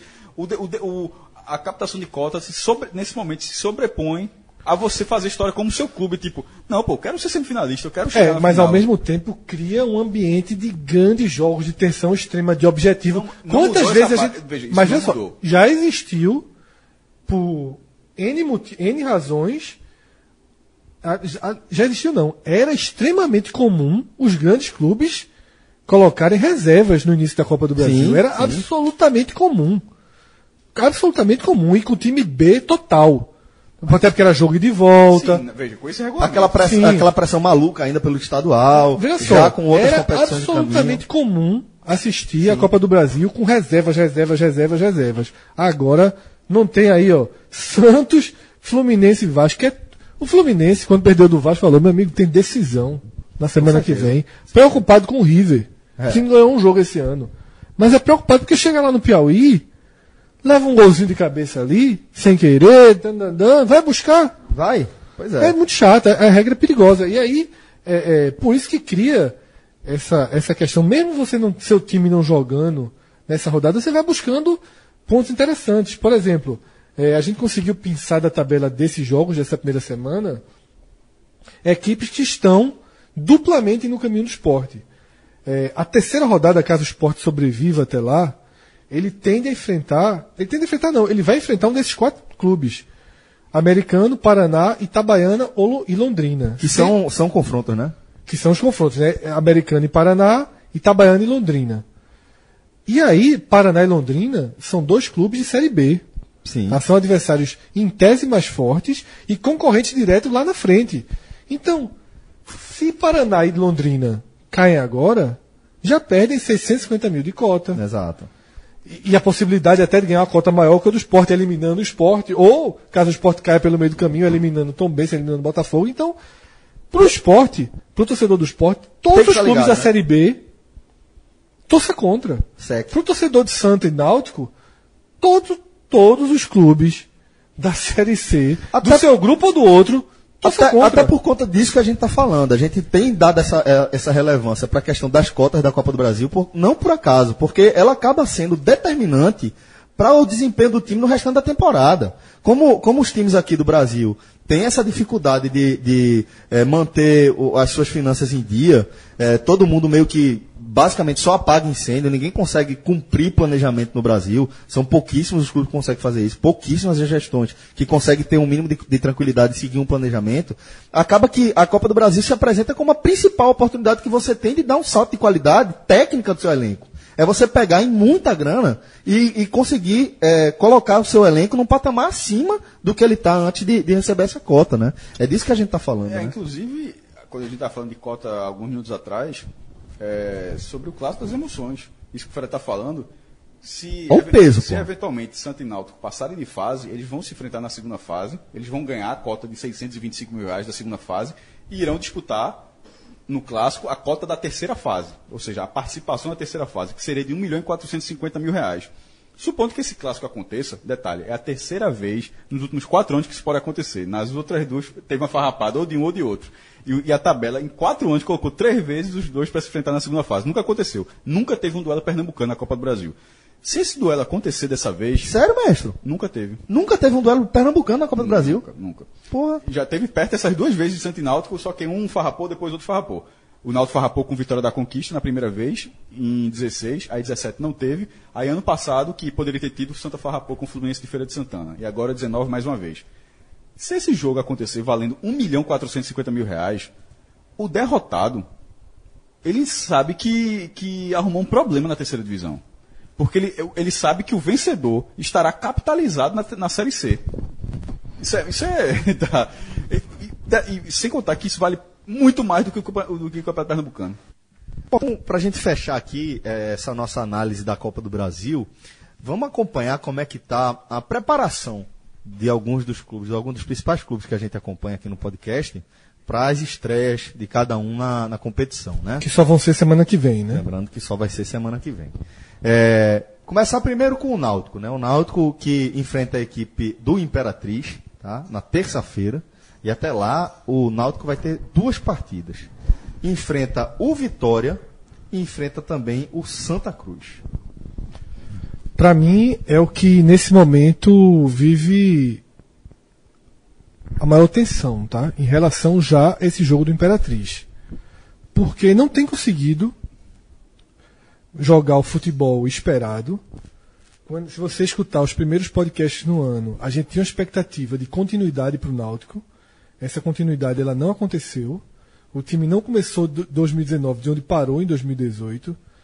O time tem graves problemas, problemas técnicos que para mim estão colocando obstáculos maiores para que a ideia tática de Márcio Goiano possa, possa ser aplicada e ele não está corrigindo. Ele tá ele optou por insistir no que ele no conceito dele. Ele tem uma ideia e está insistindo nessa ideia. O time se mostra vulnerável, o time não consegue criar, mas ele está insistindo e esse jogo se aproxima.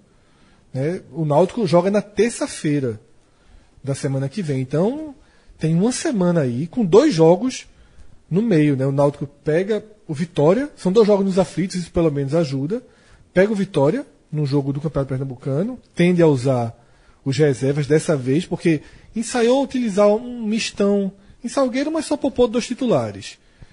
E agora deve ter o time reserva na quarta-feira contra o Vitória no Pernambucano. E aí uma formação titular, porque já é um jogo muito importante pela Copa do Nordeste, é um clássico contra o Santa no sábado.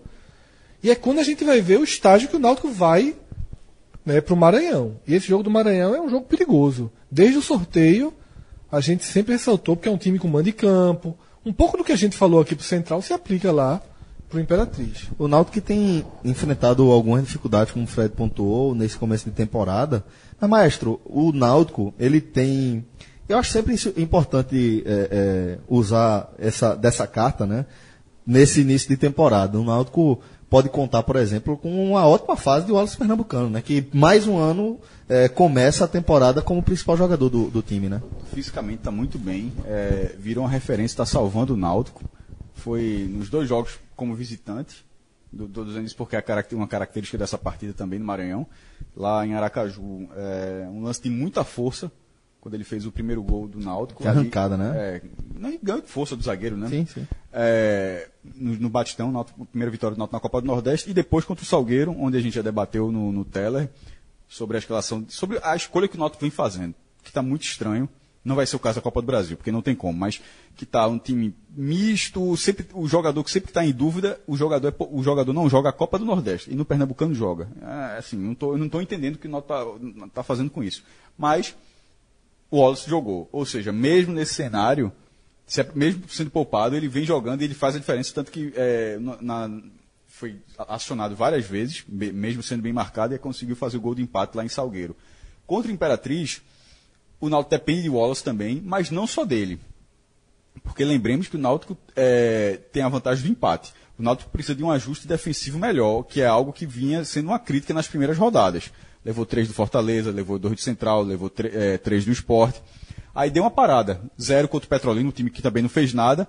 E contra o Salgueiro, o Náutico foi muito pressionado. O Salgueiro foi melhor do que o Náutico. O, é, o- o jogo, o- jogo lá no Cornélio de Barros. Bruno salvou duas vezes.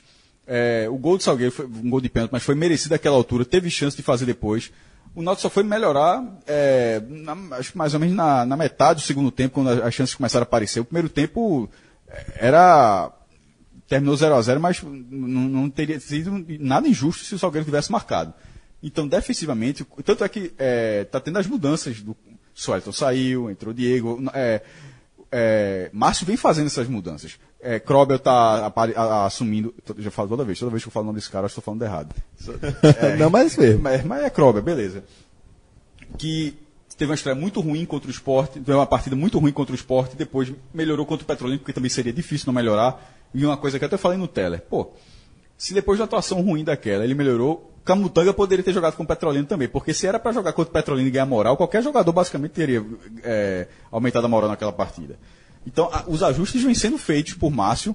Então, o Wallace continua sendo a referência, mas eu não acho que o Náutico tem que, tem que se confiar nele, não. O Náutico tem que lembrar, que, ah, e obviamente o Náutico lembra, é, que o Náutico tem um empate nessa partida. O Náutico precisa de um encaixe muito melhor no restante do time. Ofensivamente, a peça que está lá não é o problema. Pelo contrário, nesse momento é a única solução, que é algo que, é algo que vem funcionando rodada a rodada. Mas que para este jogo, é, o desempenho de Wallace ele não se sobrepõe ao da defesa. Nesse, nesse, ne- é, nesse, o time do Náutico defensivamente tem que se portar melhor, traçando um paralelo aí, do que o Wallace vem fazendo. Se fosse o Escolha Morre, por exemplo. Isso. E o Imperatriz tem três jogos na temporada. Tá? Um empate, uma vitória e uma derrota. E tem mais dois jogos até lá também. Tá? Então ele vai chegar com cinco jogos, vai estar um pouquinho mais. é, um pouquinho mais de ritmo, né? Dos jogos aqui gente destaca, ele perdeu do Moto fora e empatou com o Sampaio em casa. Na última fora de casa também, desculpa. O único jogo que ele jogou em casa ele ganhou.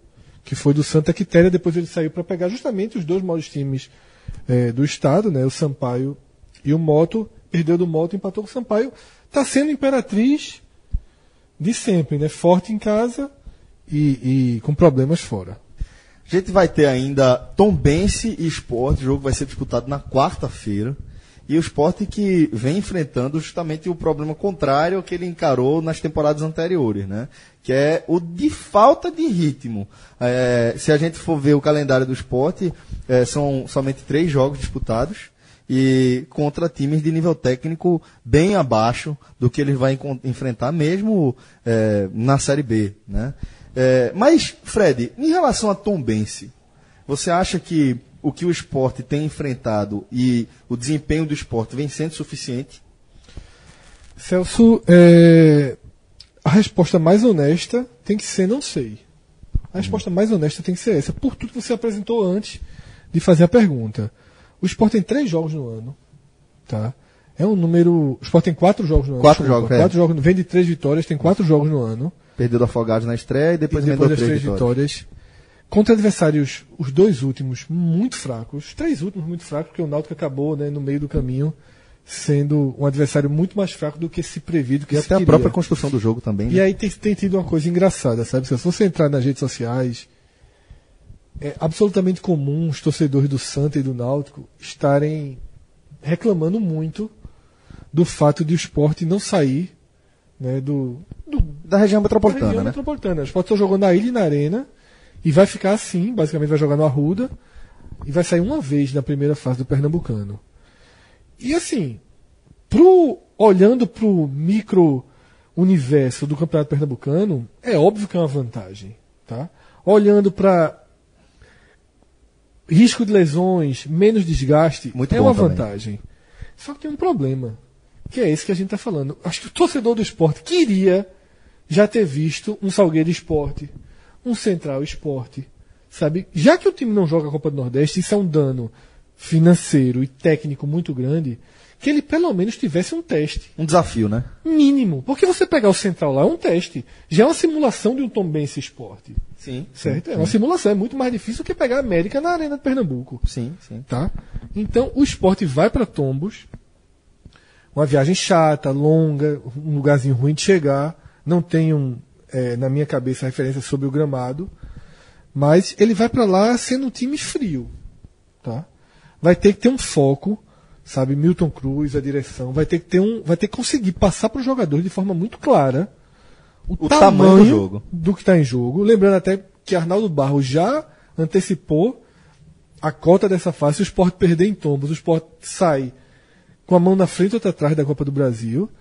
E é o que eu sempre vou dizer: se o Sport perder em tombos, a narrativa não é que perdeu, não é que perdeu 650 mil reais da segunda fase, não. Perdeu a Ele segunda, perdeu milhões. terceira, né? Porque a segunda fase é contra o Botafogo da Paraíba, possivelmente, na Ilha do Retiro. Tá?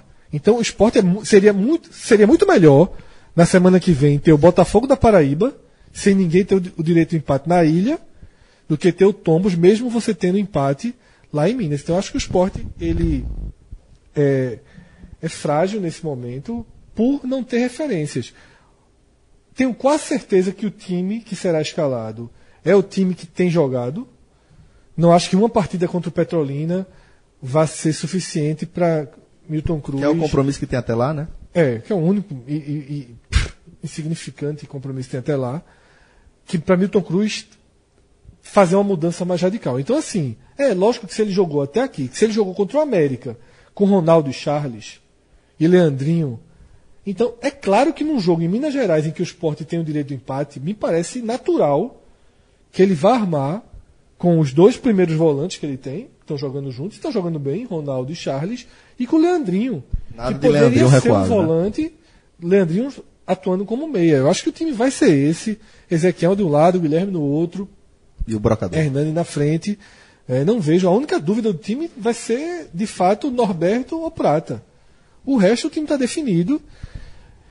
É, as opções que existem são até interessantes, mas eu não vejo elas para postas em prática. para a Copa do Brasil. Depois, eu acho que elas vão vai ter a chance para essa mudança. Sobre a Tombense, falando rapidamente, está em é, sexto lugar no Campeonato Mineiro. Jogou cinco partidas com uma vitória, três empates e uma derrota.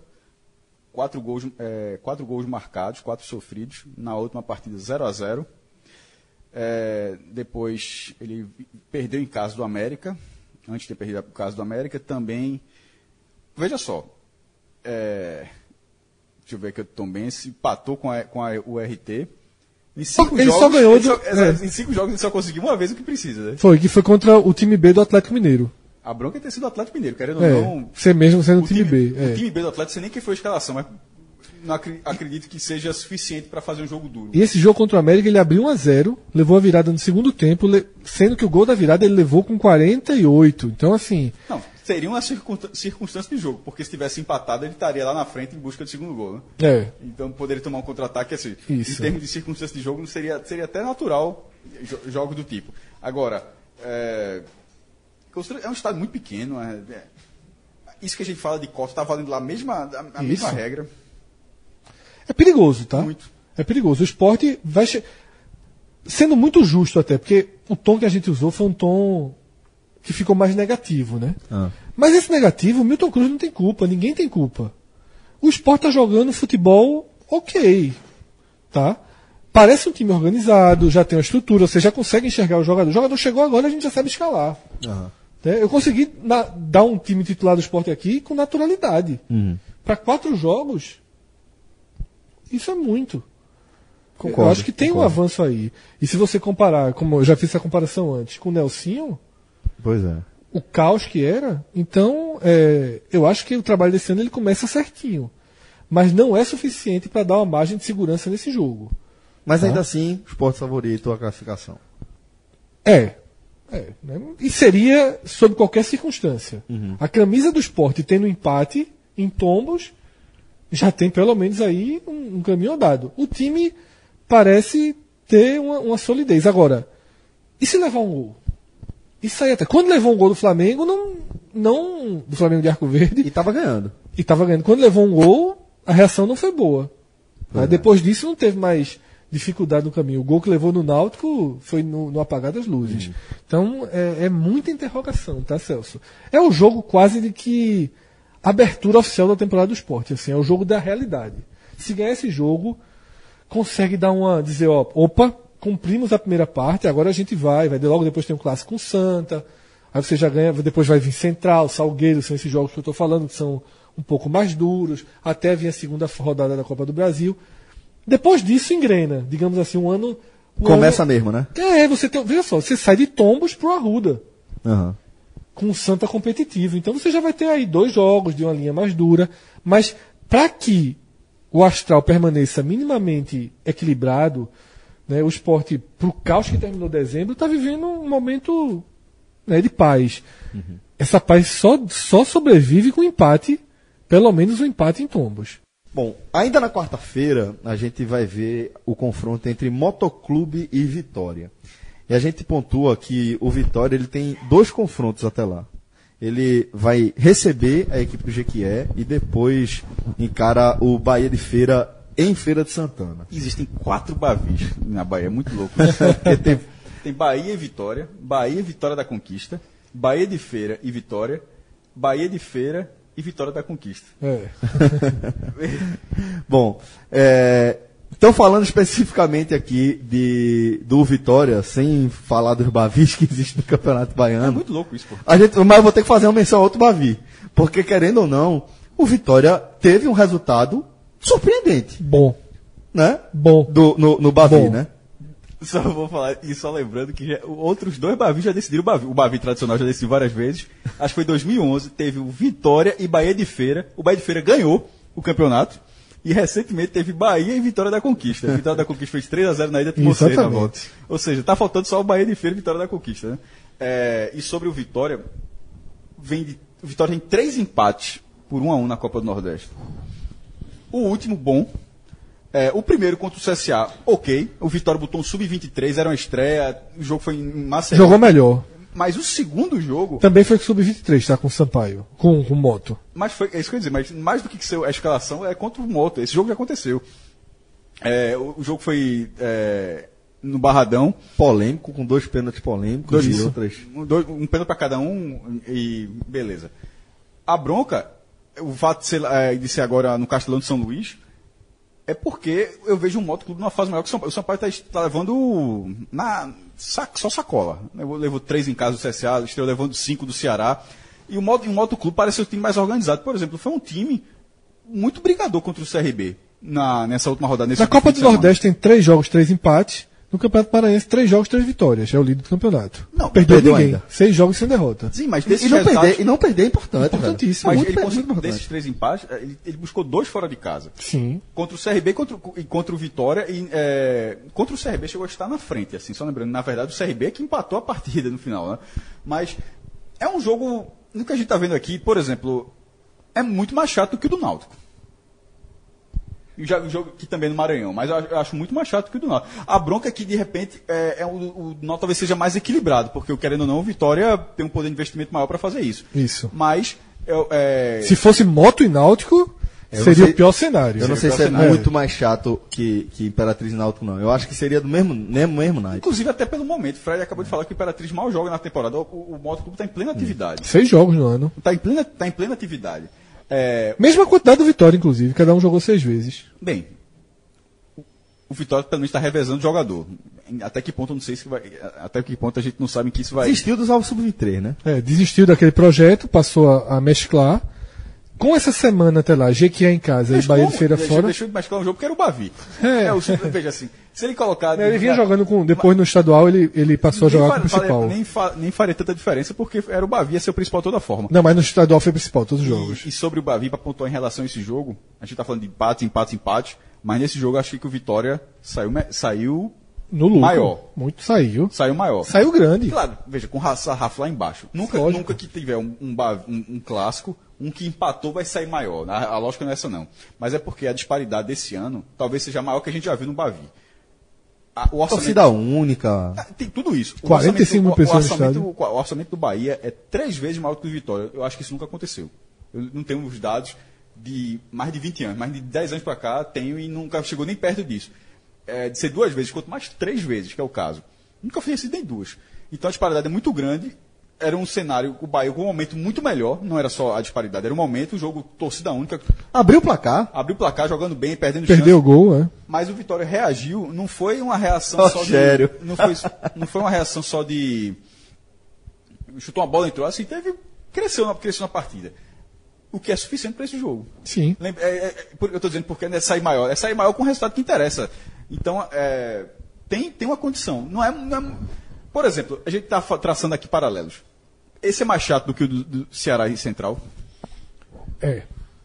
É porque eu acho que um, que um moto ele tá no ano que ele tem, ele tem o que o Central tem dentro do Maranhão e o fato de não ter perdido a Copa Nordeste, três jogos, três empates, Enfrentou desafios maiores, né? é, enfrentou, tá mais testado, pegou o CRB fora, pegou o próprio Vitória e aí tem um ponto também. O Central pegou o Náutico, né? É. E, e pegou Veja só, tem desafio também. Pegou o Salgueiro, Sim. que está na Copa do Nordeste, e está invicto na Copa do Nordeste. Ok, mas assim. verdade, o Central teve desafio também. Teve, mas eu acho que o do Moto é mais forte na hora que ele pega dois times de Série B fora de casa, Sem Vitória e CRB. E tem mais um ponto aí também. O Central, o Ceará, ele é um time de continuidade. Tá? Ficou uma base, tem, um, tem uma quantidade de jogadores, ok, do ano Se passado. eliminado pelo Central, será uma, será uma merda. Mas se o Vitória for eliminado pelo Central, lasca o ano. Pelo, Pelo pelo, Moto. pelo Desculpa, Moto. Se o Vitória. Não, se o Ceará for eliminado pelo Central, será muito ruim. Sim. Mas se o Vitória for eliminado pelo Moto, É. mesmo, arranha o ano de uma forma grande. Como eu acho que o Vitória largou muito atrás do, do. Se a gente colocasse Ceará e Vitória hoje, eu acho que o Ceará era favorito. Tá? Então por isso que eu acho que a distância aí é menor. Se o jogo fosse ir de volta, moto e central, é, até poderia ser um jogo aberto. Mas a distância é menor aí. Então esse jogo, talvez de todos os jogos que a gente te- esteja analisando aqui, ele é o de maior potencial de, de, de risco. E aí, só para deixar claro, porque agora, há, há- pouco tempo a gente falou que é, não perdeu e isso é importante, para não parecer a obviedade, que é óbvio que é importante você não perder, mas o que eu estou querendo falar aqui, Fred, é do efeito que o fato de você ter disputado seis partidas e ainda não ter perdido é, reflete no, na autoestima e na confiança do time, né, Fred? Sendo duas delas fora de casa contra adversários Da Série B, né? da Série B. Pois é. Mesmo sendo Vitória Sub-23. Tá? O do CRB, como o Cássio falou, tava dando moto. Pois é, O CRB veio exatamente. buscar, o- veio buscar o empate no fim. Parece um time. Parece um time encaixado. Eu não vi jogar, então. Eu vi. é, tu viu? Eu o- vi. o- Contra o jogo contra, contra o o Vitória, Vitória. o jogo contra o Vitória, o Vitória abriu o placar no começo do jogo, num pênalti que não existiu. É, a partir daí, de forma natural, passou a adotar uma postura diferente e o Moto conseguiu ser organizado. O, o Moto, em alguns momentos, incomodou a equipe do Vitória ao ponto de, de- de aplicar uma blitz ali no fim e, e- e- e acabar empatando um jogo que, num pênalti que também não existiu. Um chute de fora da área, pegou no, no pé de- na- no joelho de Bispo e marcaram o pênalti. Então, é, mas ainda assim, o Motoclube teve outras, outras oportunidades e, e se mostrou para mim um time competitivo. Lógico que, como o Fred pontuou, era contra o Sub-23 do Vitória. Mas ainda assim, você jogar no Barradão, é, tomar um gol no início e conseguir buscar o empate, mostra que é um time Tá competitivo. vivo. Tá É um vivo. time competitivo. O jogo vai ser chato. É, na quinta-feira, a gente vai ter Sinop e Santa Cruz. Lembrando que o Tricolor tem duas partidas até lá. É, encara o Petrolina e tem também o, o clássico nos aflitos, né? Aí vai- tem que usar a mesma estratégia do Náutico, né? Até porque o jogo do Santa Cruz com agravante. O Náutico ainda faz dois nos aflitos. O Santa tem um agravante de ir pro sertão. Sertão, né? Tá? Então o Santa tem que ir completamente Misto. reserva mesmo. pro Reservão. Sertão. É, eu- não viajaria nenhum, talvez o goleiro, né, para você continuar dando ritmo. Né, você pode colocar Pipico, que jogou pouco para tentar dar um ritmo a ele, mas é, mas também é um, pode, Chato, expõe né? ao campo. Então tem que pensar muito bem o que vai fazer. O clássico contra o Náutico vai ter que ser completo, tá? Vai pro Mato Grosso completo e se tiver desgaste, de- poupa contra o Não, esporte. veja Isso- só. é. é, não, Porque- vai poupar, não vai poupar contra o esporte. Porque, Não vai poupar, é. Não, porque. É, não ficar dizendo uma coisa que não- a gente sabe que não vai acontecer. É Não porque deve- muito torcedor Santa reclamou dessa sequência dessa semana. Náutico, Sinop Esporte. Mas não deve- eu mas só quero vai- deixar, só para fechar o raciocínio, aí você pega, só para deixar claro o que eu quis dizer. Desde que saiu a tabela, o torcedor do Santa não gostou. Na sequência, Náutico, Sinop, viaja para o Mato Grosso e volta para o Esporte. O Náutico da Copa do Nordeste é um jogo fundamental. O Sinop não precisa nem falar. E o clássico no Pernambucano é bem menos importante. É, mas é, tem um detalhe: deve marcar a volta ao Arruda. O Santo Esporte deve marcar a volta do Santa Cruz ao Arruda. É o clássico, historicamente, faz já Sim, maior diferença, sim. para os dois, inclusive, é, para Santa Cruz Esporte. Então, assim, não vai poupar. Então, eu vou dar o spoiler. Assim, se poupar, me surpreenderá. Vou dar o spoiler aqui, não vai poupar. Não sei se eu pouparia também. Vou, vou Não, bem também claro, não. porque- Só, tanto que eu falei, só se tiver um desgaste o- acentuado. o É porque, foi- é porque a gente tá falando de, que, que, tipo, é, não sei se eu pouparia agora, né? Agora. Se você tivesse que poupar ali na. Se, se você tivesse que ir pro escolha ou morre, né? Ó, você vai ter que poupar alguém aqui. Pronto, perfeito. Mas, é, né? é, mas aí, Perfeito, mas, é. é, mas o escolhe É porque um pode morre- ser que quando chegue lá. é, É, quando chegue lá. Vai meter não. os três titulares e Isso. depois paga a conta. Não, Isso. então, É. mas é porque não, não chega, acho que não chega, não chega a ser um escolha ou morre aí. É, no caso do Santa, o Santa já poupou uma vez no clássico, mas foi na ilha. É isso que eu falando. Se o, se o clássico fosse na ilha, talvez poupasse. Ó, eu vou, mas o, o clássico ser no Arruda, marcando uma volta, o Santa já jogou quatro vezes na Arena Pernambuco. Não vejo, um- acho que, enfim, Lembrando que o Santa só vai poder treinar no sábado, né? Não vai mal treinar, porque o jogo é na quinta, Isso. lá em Sinop. Sabe? É isso, é Que porque- pegue- que consiga pegar um voo do Mato Grosso, Aham. rodando o Brasil pra chegar em Pernambuco, O jogo, vai treinar o jogo para poupar é o do Petrolina. Aí se Sim, esse não tem que discutir. É. Então, poupa esse, joga esses três e depois descansa, depois dessas três rodadas. Porque assim, em algum momento, isso pode acontecer com, qual- com qualquer clube. Como o Santa aconteceu agora, se for, ó, o, o do, o do Náutico não pode poupar. Não é só porque é clássico, é porque da Copa do Nordeste a campanha do Santa Cruz, o Santa tem quatro pontos em três rodadas. É, precisa, precisa pontuar na Copa do Nordeste. Aliás, os dois precisam. Os dois têm a mesma campanha, inclusive, né? Quatro pontos cada um. É, ambos precisam num campeonato curto de, de oito rodadas, que passam quatro. Então é um jogo importantíssimo. É, o Santa, só pra pontuar, Cássio, o Santa poupa contra o Vitória na quarta-feira no Pernambucano. Então é exatamente isso. E aí usa o titular de novo Ah, contra o Motoclube na pronto, Copa do Nordeste. joga, vai dar- É, vai dar- estratégia é vai dar carga em A três sequência, jogos. a sequência do, do, do Santa é ruim, ponto final. né? Aí, é, só que, analisando dessa forma, pela organização, acaba que esse jogo com o esporte ser o terceiro pode até fazer com que o, o Santa Cruz poupar jogadores não seja a pior das ideias. Vai depender, óbvio, dos outros dois resultados. A gente precisa ver como é que vai ser, por exemplo, o, o, o, o resultado do jogo com o Náutico. Dependendo de como for, as coisas ficam Mas mais não vai tranquilas. poupar não, Sérgio. Não adianta a gente fazer essa tá comparação. certo, tá certo. que é uma- é É que. muito- Só vai tirar se tiver machucado, é. Na verdade, eu acho que a única chance de poupar é se, se perder do Sinop. Porque aí vem, vem desmotivado, desmobiliza. Não, mas não vai poupar, não. Não vai poupar, não. é, talvez seria até Vai, pra vai recuperar, é. Veja só, Não, vamos ser real, aí, vamos, não, vai aí, poupar. não vai. Não vai. Não vai, vai poupar contra o Petrolina, tem três E vai cacete. poupar contra o Vitória depois. E depois contra o Detalhe, Vitória. detalhe, não acho que tem que poupar, não. Então tá certo, é. Ok. Então vamos lá. agora, agora, precisa. é, até lá, ele vai ter esse jogo contra o Náutico, como eu te falei, para tentar contra o Náutico encaixar o que seria o time titular ideal, que esse time não jogou ainda. O, é, o último ponto de poupar. Vamos supor que o Santa poupasse. Isso poderia desmobilizar. O Santa lembra que, até porque a gente bate nessa tecla da questão da renda. Sim. O Santa não pode, ele, sabotar a renda do jogo. Eu já, eu já, Mas já- tá entendendo é, eu já tenho certeza absoluta que não vai não, poupar. Mas, não, mas É. isso- isso- é porque a gente começou a discutir uma coisa que me parecia que. Mas ok. Vamos supor que o Santa anunciasse, ó, por uma questão de planejamento, tal, tal, tal, tal, vai ser o time reserva. Ou seja, o próprio Santa estaria sabotando o jogo de maior renda dele no Pernambucano. Esse debate, cara, só foi iniciado por mim, inclusive, porque eu não pensei na forma. É, eu pensei como o Celso falou. Numa, numa lógica escolhe ou morre. Eu quis dizer isso, eu só quis dizer Que era um jogo menos importante. que era menos importante que Isso, Sinop cara, isso e é- menos importante que Isso é Náutico. óbvio que é. Mas, Bem menos, inclusive. bem menos. Porque o os outros valem dinheiro e esse aqui não vale nada. Mas, olhando a tabela, tá claro que não poupa. Poupa contra o Petrolina, poupa contra o Vitória. E aí, partindo para a parte técnica, a gente não viu o Santa ideal ainda. Que é o Santa com o Pipico, né, entrando de titular, tendo é, é, os jogadores, na- Elias jogando a sua melhor, na- onde jogou bem, jogando aberto, ele jogou bem até quando substituiu é, é, Pipico. Mas vai ser interessante esse clássico até por isso. A gente vai ter a melhor resposta do Santa nesse clássico contra o Náutico que talvez a gente veja o melhor Santa possível. Mas é um time que demonstra estar ganhando o corpo que deveria ter nesse momento do ano. Eu acho que isso é o, é o maior elogio para o Santa Cruz.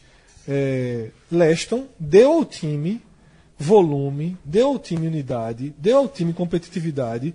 Eu vi uma boa parte do jogo do Santa contra o ABC, né? Eu estava fazendo tele do jogo do Náutico, mas liguei o jogo do Santa no computador. Acho que o time não jogou bem, logicamente, foi vaiado até um pouco no primeiro tempo, um jogo muito travado, mas é competitivo. É- lembra que eu falei aquilo? ó? Ele já tinha provado que ele é capaz de empatar com o Botafogo da Paraíba sem grandes sustos na Paraíba. Vamos ver se ele vai mostrar que ele também é capaz de se impor contra o ABC? Se impôs? Não. Mas venceu.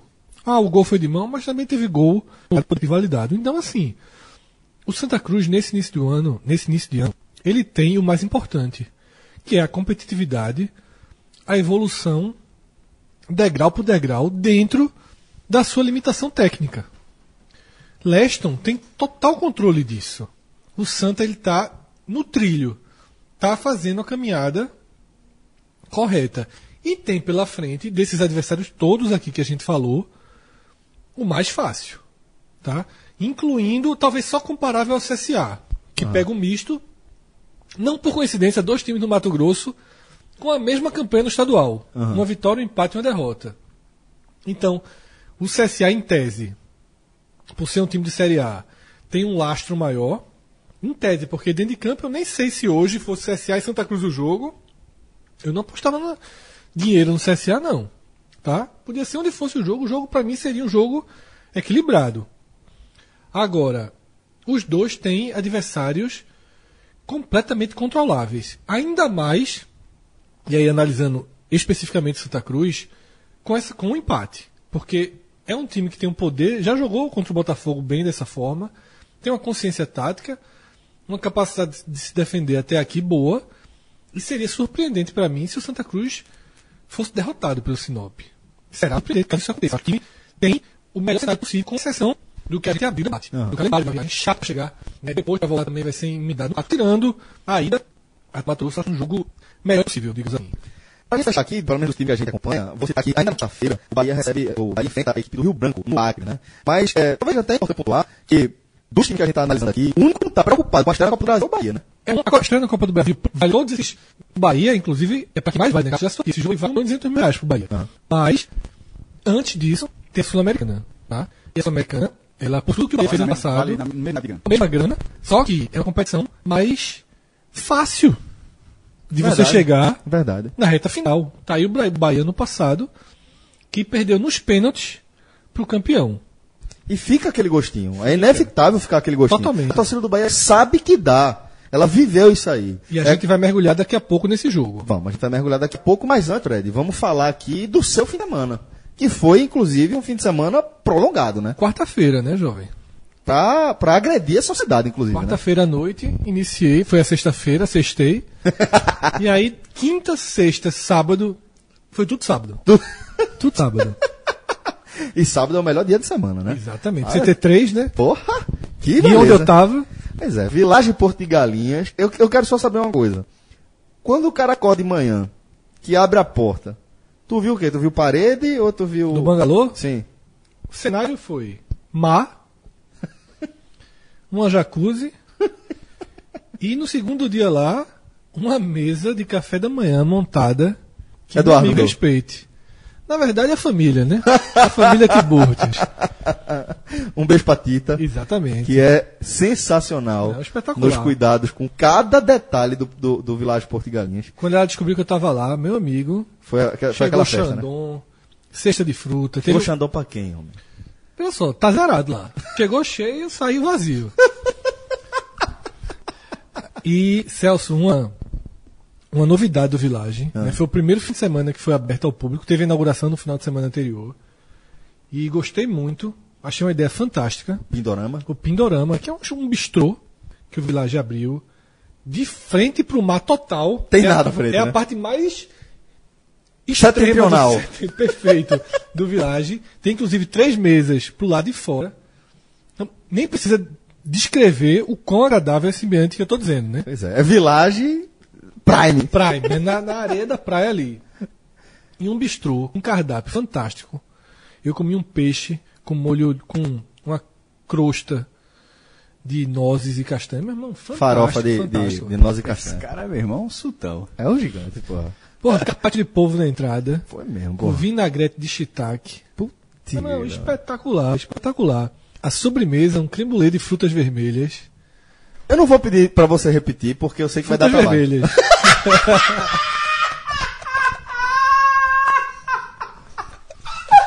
Escreve, melhor. Frutas vermelhas. Meu amigo, é o é uma- Peça, peça, né? É uma sobremesa fran- francesa clássica. Essa é uma reinvenção. É, Eu não sei exatamente o que tem na, na clássica, mas é uma coisa mais de creme. Ah. Né? Uma coisa. Lembra até uma papa mesmo com uma coberturazinha é, crocantezinha de mel. É fantástico. E aí, frutas vermelhas. Fantástico. Com um preço extremamente. é, Acessível. um preço de bistrô, tá? Você não vai se- sentir diferente de riso, de restaurantes como a gente recomenda aqui. Lógico que é um lugar especial. Você não, não vai imaginando que você vai para um barejão. Isso, né? Lógico que não. Você está indo para um lugar especial, Como a gente tá descrevendo, né? como está descrevendo, mas é, o preço é completamente dentro do, do, do que você espera gastar em lugares como esse. Tá? Um preço bem de acordo. Você come bem, num ambiente sens- porra, sensacional. E aquilo, Celso. Eu, eu me senti como se eu tivesse saído do village para ir jantar fora e voltei. Só que isso caminhando de chinelo. é brincadeira. É fantástico. Feito mais, chegou hoje aqui na, na, Chegou, no estúdio. chegou. Trabalho assim. É um monstro, é um sultão. Qual foi a lógica? É a forma com que você vê o trabalho aqui hoje, né? De bermuda e sandália? Vou deixar Tá aqui, deixar aqui um... Beach Zirpoli. Deixar um registro aqui aos ouvintes. Assim, caso você imagine que a turma tá de terno, assim... Então, em todos os programas, exceção feita as entrevistas, Verdade. eu tô de bermuda e sandália. Assim, assim, É farda do homem, é essa porra. eu, eu, só- eu só- só Conquistou estar esse dinheiro, Só, só vou estar de, de calça e tênis se eu tiver vindo de algum lugar. Se eu tiver vindo da minha casa, sem nada pra fazer, assim, pra ver vocês aqui, é bermuda e sandália. Tá em família, vou tomar como elogio. Inclusive, é, para ser bem justo, a única pessoa que não é assim, basicamente, eu, eu- acho que é Celso. Porque viagem, né? Viagem o cara sempre bota uma roupa melhor. O cara bota uma roupa mais confortável, pô. Fre- Fred, Rafael de vez em quando, Rafael é menos também. Celso é o menos de todos, Rafael em segundo lugar, João, tá- João é do meu naipe. João, é. João é do meu naipe. Acho que Fred, acho que Fred, depois Trabalha. de tu, é, é quem Trabalha. quem mais vem mais. Trabalha É. com sandália. Eu só uso calça pra trabalhar mesmo. Que eu acho que a gente nem deveria usar calça no Recife pra trabalhar. Não que a gente fosse sair nu por aí, mas eu acho Feria- que. Feriado, carnaval, domingo, eleição, eu vou de bermuda pro jornal. Pro jornal, né? Eu, eu acho muito maluco essa, muito maluco essa, essa cultura da gente de replicar uma vestimenta que não tem nada a ver com o nosso E clima, se porra. pode no dia da eleição, porque não pode? Pois é, Hoje. exatamente, pô. Não, não faz nenhum sentido, pô. Eu não tô falando pra gente ir de bermuda de, sei lá, surfista ou de, de alguma bermuda daquela de pra você ir pro... Mas tu sabia que lá no diário, reza a lenda que proibiram bermuda. Que podia todo final de semana tal, depois que a turma foi num. Com aquele voador Porra. e. Apareceu isso uma vez, foi. Foi. E só o voador. Só o voador. Aí é foda, pô. Botou as orbas. Aí é foda, pô. A galera é Ah, foda. não, porra, dá não, dá não. Não, porra, é foda. Meu irmão, a, a lenda diz que teve um caso assim, foi. É, quando eu entrei no diário, eu entrei no diário em 2001, Já com essa lenda. já tinha essa história, né? Então já é anterior, mas Não fui eu.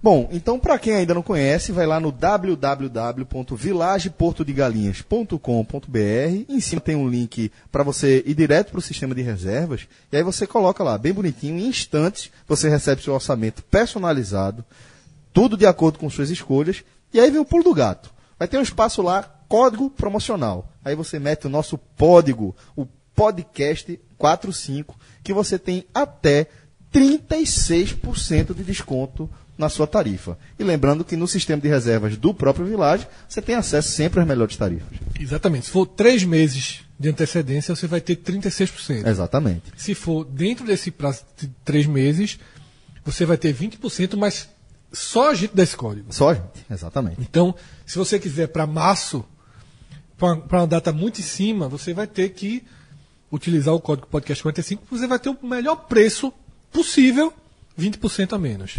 É isso, galera. Então, vilageportodegalinhas.com.br. Agora a gente vai falar de Copa Sul-Americana, conforme prometido. É, a gente vai falar agora do Bahia, que é o representante do estado no torneio continental, né? É, o Bahia, que vai enfrentar a equipe do Liverpool, do Uruguai, é, na quinta-feira, na próxima quinta-feira, dia 7. E aí, Fred, é, como é que o Bahia chega para esse, esse, essa partida, que acaba que é a principal partida do Bahia, o principal compromisso do Bahia para esse início de temporada, para esse, esse período que a gente está analisando aqui? Celso, é claro que o fato dos dois principais jogos que você fez na temporada, dentro da Fonte Nova, você não ter conseguido vencer, é um incômodo. né? O Bahia empatou com o CRB e o Bahia empatou com Vitória. Isso vai causar um incômodo. Isso tira um pouco até Confiança. da confiança, da garantia de vitória. O Bahia é favorito contra o Liverpool.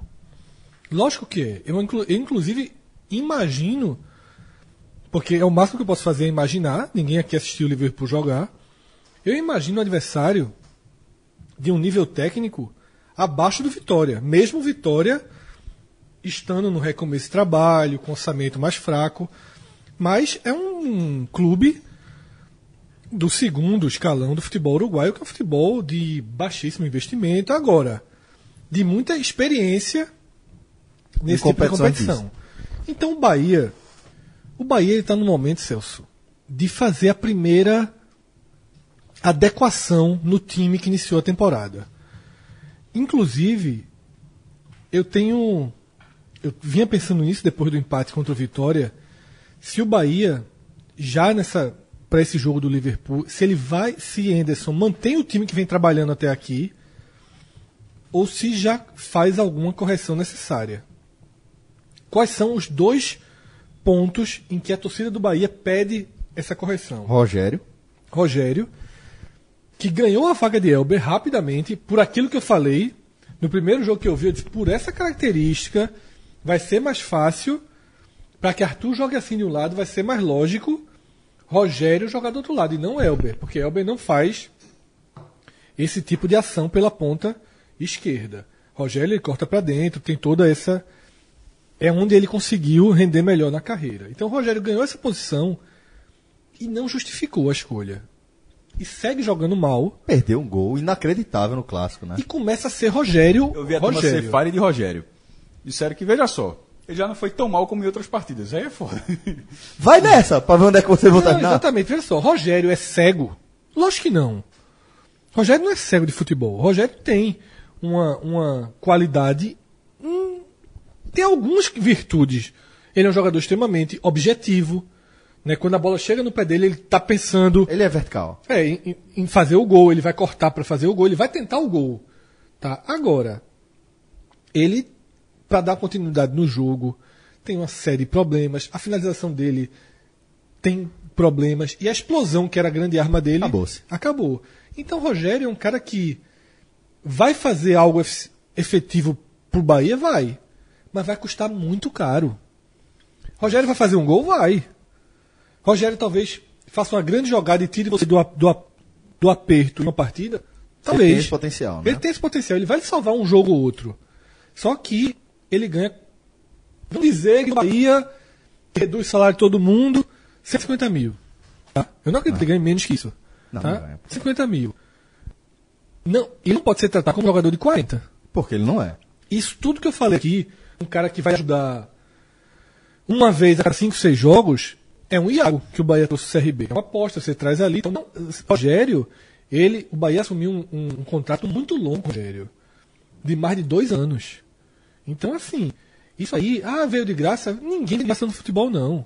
Tem um salário pra O pagar. Bahia já pagou meio milhão só para começar. E tem salário aí que vai dar milhões, milhões de reais, jogando bem ou mal. O- Esse Rogério aí, ele é um problema do Bahia até o fim do contrato. Então, assim, É, torcer, veja, é torcer pra recuperar o jogador, mas nesse momento é só torcer. Só torcer. Porque os Sem- indícios, os indícios de melhora não, não parecem muito evidentes. Isso. Antes da contratação, alguns torcedores tiveram a visão, ah, estava mal no esporte, o esporte não paga salário. O esporte parou de pagar salário em 2018. Em 2017 estava em dia. E ele já vinha mal, né? Ele Já, já foi o ano mal. ruim dele, né? E assim, jogou, correu, deu a vida na última partida, fez o gol, inclusive, do esporte. Isso. Né, o gol que tirou o esporte do aperto contra o Santos. Que poderia ter sido o gol da permanência do esporte. Ou seja, entrou dando a vida na partida. Veja, de vez em quando. gente- até se alguém achar isso, eu acho, eu acho que a gente já falou alguma vez, mas dá pra falar de novo. É, eu não acho que o esporte chegou nem perto de ser rebaixado porque faltou salário. Nem perto. Porque disso da parte dos jogadores, eu acho que durante o brasileiro não. Isso. não- Esse elenco que foi rebaixado, você não tem o que dizer. Não tem, não tem. Em relação a essa postura. Faltou qualidade da- técnica, o que a gente viesse, mas assim, de empenho e de luto não, não foi, não foi o caso, Então, o Bahia tem esse problema numa das pontas. Arthur, assim como a gente falou desde a contratação, talvez o, o- o melhor reforço escolhido pelo Bahia para esse ano. Então, você tem um problema de um jogador da ponta e não tem um substituto ideal. Tá? O mais lógico é voltar Elber, que é um jogador mais estável do que Rogério. Menos agressivo, Menos intenso. menos decisivo, mas melhor para o conjunto. Sim, Tá? sim, sim. E outro ponto que tem sofrido muitas críticas, e aí a paciência já está bem perto do limite, é Guilherme, que também segue sendo o Guilherme dos últimos anos. Pois é. Dois jogadores que o Bahia Investiu, pegou né? para tentar, Recuperar a melhor fase de cada um, né? eles ainda não é muito cedo. Pode ser que venham, mas até aqui eles são o que vinham sendo. Eles estão sendo a continuidade. E aí o Bahia tem problemas. É o, E risco, é o risco que o Bahia assume, né? É. Você, você vai contratar, é, apesar do, do, do orçamento milionário da, de 2019, o Bahia também não entra no panteão dos, dos grandes clubes que você vai simplesmente abrir a carteira e contratar qualquer um. Então Ah, o Bahia vai mirar em jogadores com esse perfil, que já jogaram muito futebol recentemente, se for falar de futebol, dois, Três, três, anos, anos, né? né? É algo relativamente recente e tentar recuperar esses jogadores. Foi isso que ele fez com o Rogério e com o Guilherme. É, eu sei que Guilherme, o salário dele não é o Bahia que paga tal, mas está lá, pesa, o Bahia abriu mão de outros valores para poder ter essa negociação com o Corinthians. Então, assim. E são jogadores que já há uma, já existe essa pressão para o jogo contra o Liverpool. Tá? Eu acho que boa parte da torcida nesse momento queria Shailon no meio e Elber na, na dele. Eu não vou nem falar em Fernandão. Como foi a substituição, né? Anderson Situação de jogo. cedeu a pressão no clássico e já, e já lançou Fernandão e vi até torcedores reclamando. Disse que o ideal ali, ali era botar Charlon, tentar organizar o time e não ir pro que o Bahia foi, para um tudo ou nada, para um chuveiro, porque não é fácil encaixar. A gente falou, todo mundo sabe, não precisa nem repetir, não é um podcast que vai dizer que é difícil encaixar Dois noves. Exatamente, Gilberto e, e Fernandão. Então, quando eles jogarem, é um jogo muito parecido com o que o Bahia fez nos últimos 10, 12 minutos. Balão. Bola, balão, bola na área, confusão. E não vai ser essa a solução inicial contra o Liverpool. Uhum. Tá? Então o Fernandão, logicamente, vai começar no banco. Eu, Fred, acho que Anderson não mexe no time. Se veio até aqui É.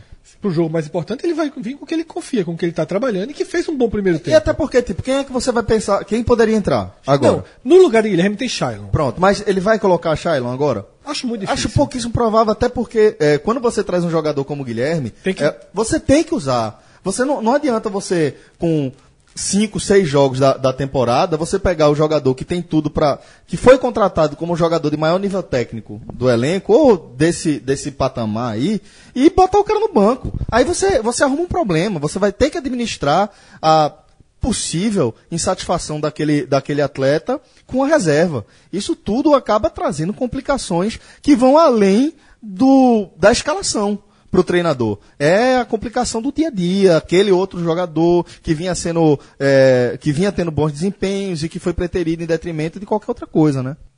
Isso, então assim, a tendência é do mesmo Bahia. E esse mesmo Bahia já tem dois jogadores que a torcida tá sai vaiado, que a torcida tá pressionando. Então, é isso que eu quis dizer que é um momento de adequação, primeira adequação do Bahia no ano. É, é para mim o time que joga o melhor futebol da região, mas a gente não tá aqui falando no não, não Tá importa nada. baixo nesse não caso, importa né? nada, exatamente. O Bahia tem que começar a mostrar o futebol para que a temporada dele seja conforme planejada. E vencer bem o Liverpool, primeiro ponto, vencer. Tá? Se conseguir vencer por dois gols de diferença, ótimo. Tá? Mas tem que cumprir a primeira parte da missão para não ter que ir para o Uruguai dependendo de resultado. E aí tudo fica mais perigoso. Né? Então o Bahia tem que fazer a parte dele nessa quinta-feira na Fonte Nova. Acredito que tem plenas condições de fazer. É mais forte, né? historicamente mais forte. Difícil com time com 180 milhões de orçamento. Eu não tenho a menor ideia de quanto é o orçamento do Liverpool, mas é 143 do Bahia. né? 143 milhões de O do orçamento. Liverpool? Pelo amor Ba- ser. Veja só. É, no domingo, teve a final da Supercopa do Uruguai lá, né? Nacional ganhou dos pênaltis do, do, do Penharol. Eu acho que se juntar Nacional com Penharol, não Não chega, vai dar esse orçamento. Nem perto, não né? chega perto do orçamento do Bahia. A gente tem que considerar as duas economias, né? Sim, Quando é a vai, vai avaliar isso aí. É, Aquela velha assim, a quantidade da- que- de gente que mora na grande Salvador, que é, até porque é comparativo que a gente fazia com o grande Recife, mas as populações são bem semelhantes, mora mais gente na grande Salvador do que no Uruguai inteiro. Pronto. Daí Assim, não que a tira. população seja sinônimo de, de ter uma economia maior. Isso é só um indício, mas assim, existem outros. É claro que a tradição dos caras lá é gigantesca, trabalha competição europeia. Tanto é que o Liv- Liverpool, se o Liverpool fosse um time brasileiro, jamais.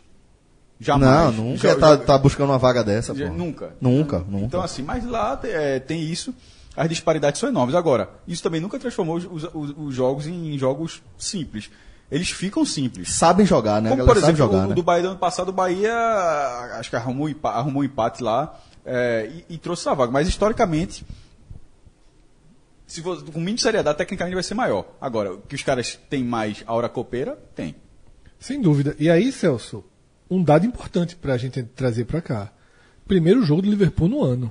Como o Cássio falou, Penharol e Jogando a Nacional Supercopa do último ano. abriram a, a temporada do futebol uruguaio. Uhum. Né? Então, é, isso, queira ou não, meu amigo, você está pisando na temporada já na Sul-Americana, se bem que já estão acostumados a isso, né? A estrear da forma, já colocar o pé no ano disputando competição internacional. Não é novidade no futebol uruguaio, no futebol argentino, porque Verdade. o calendário é diferente do nosso. né? Já começa no cacete, né? Isso.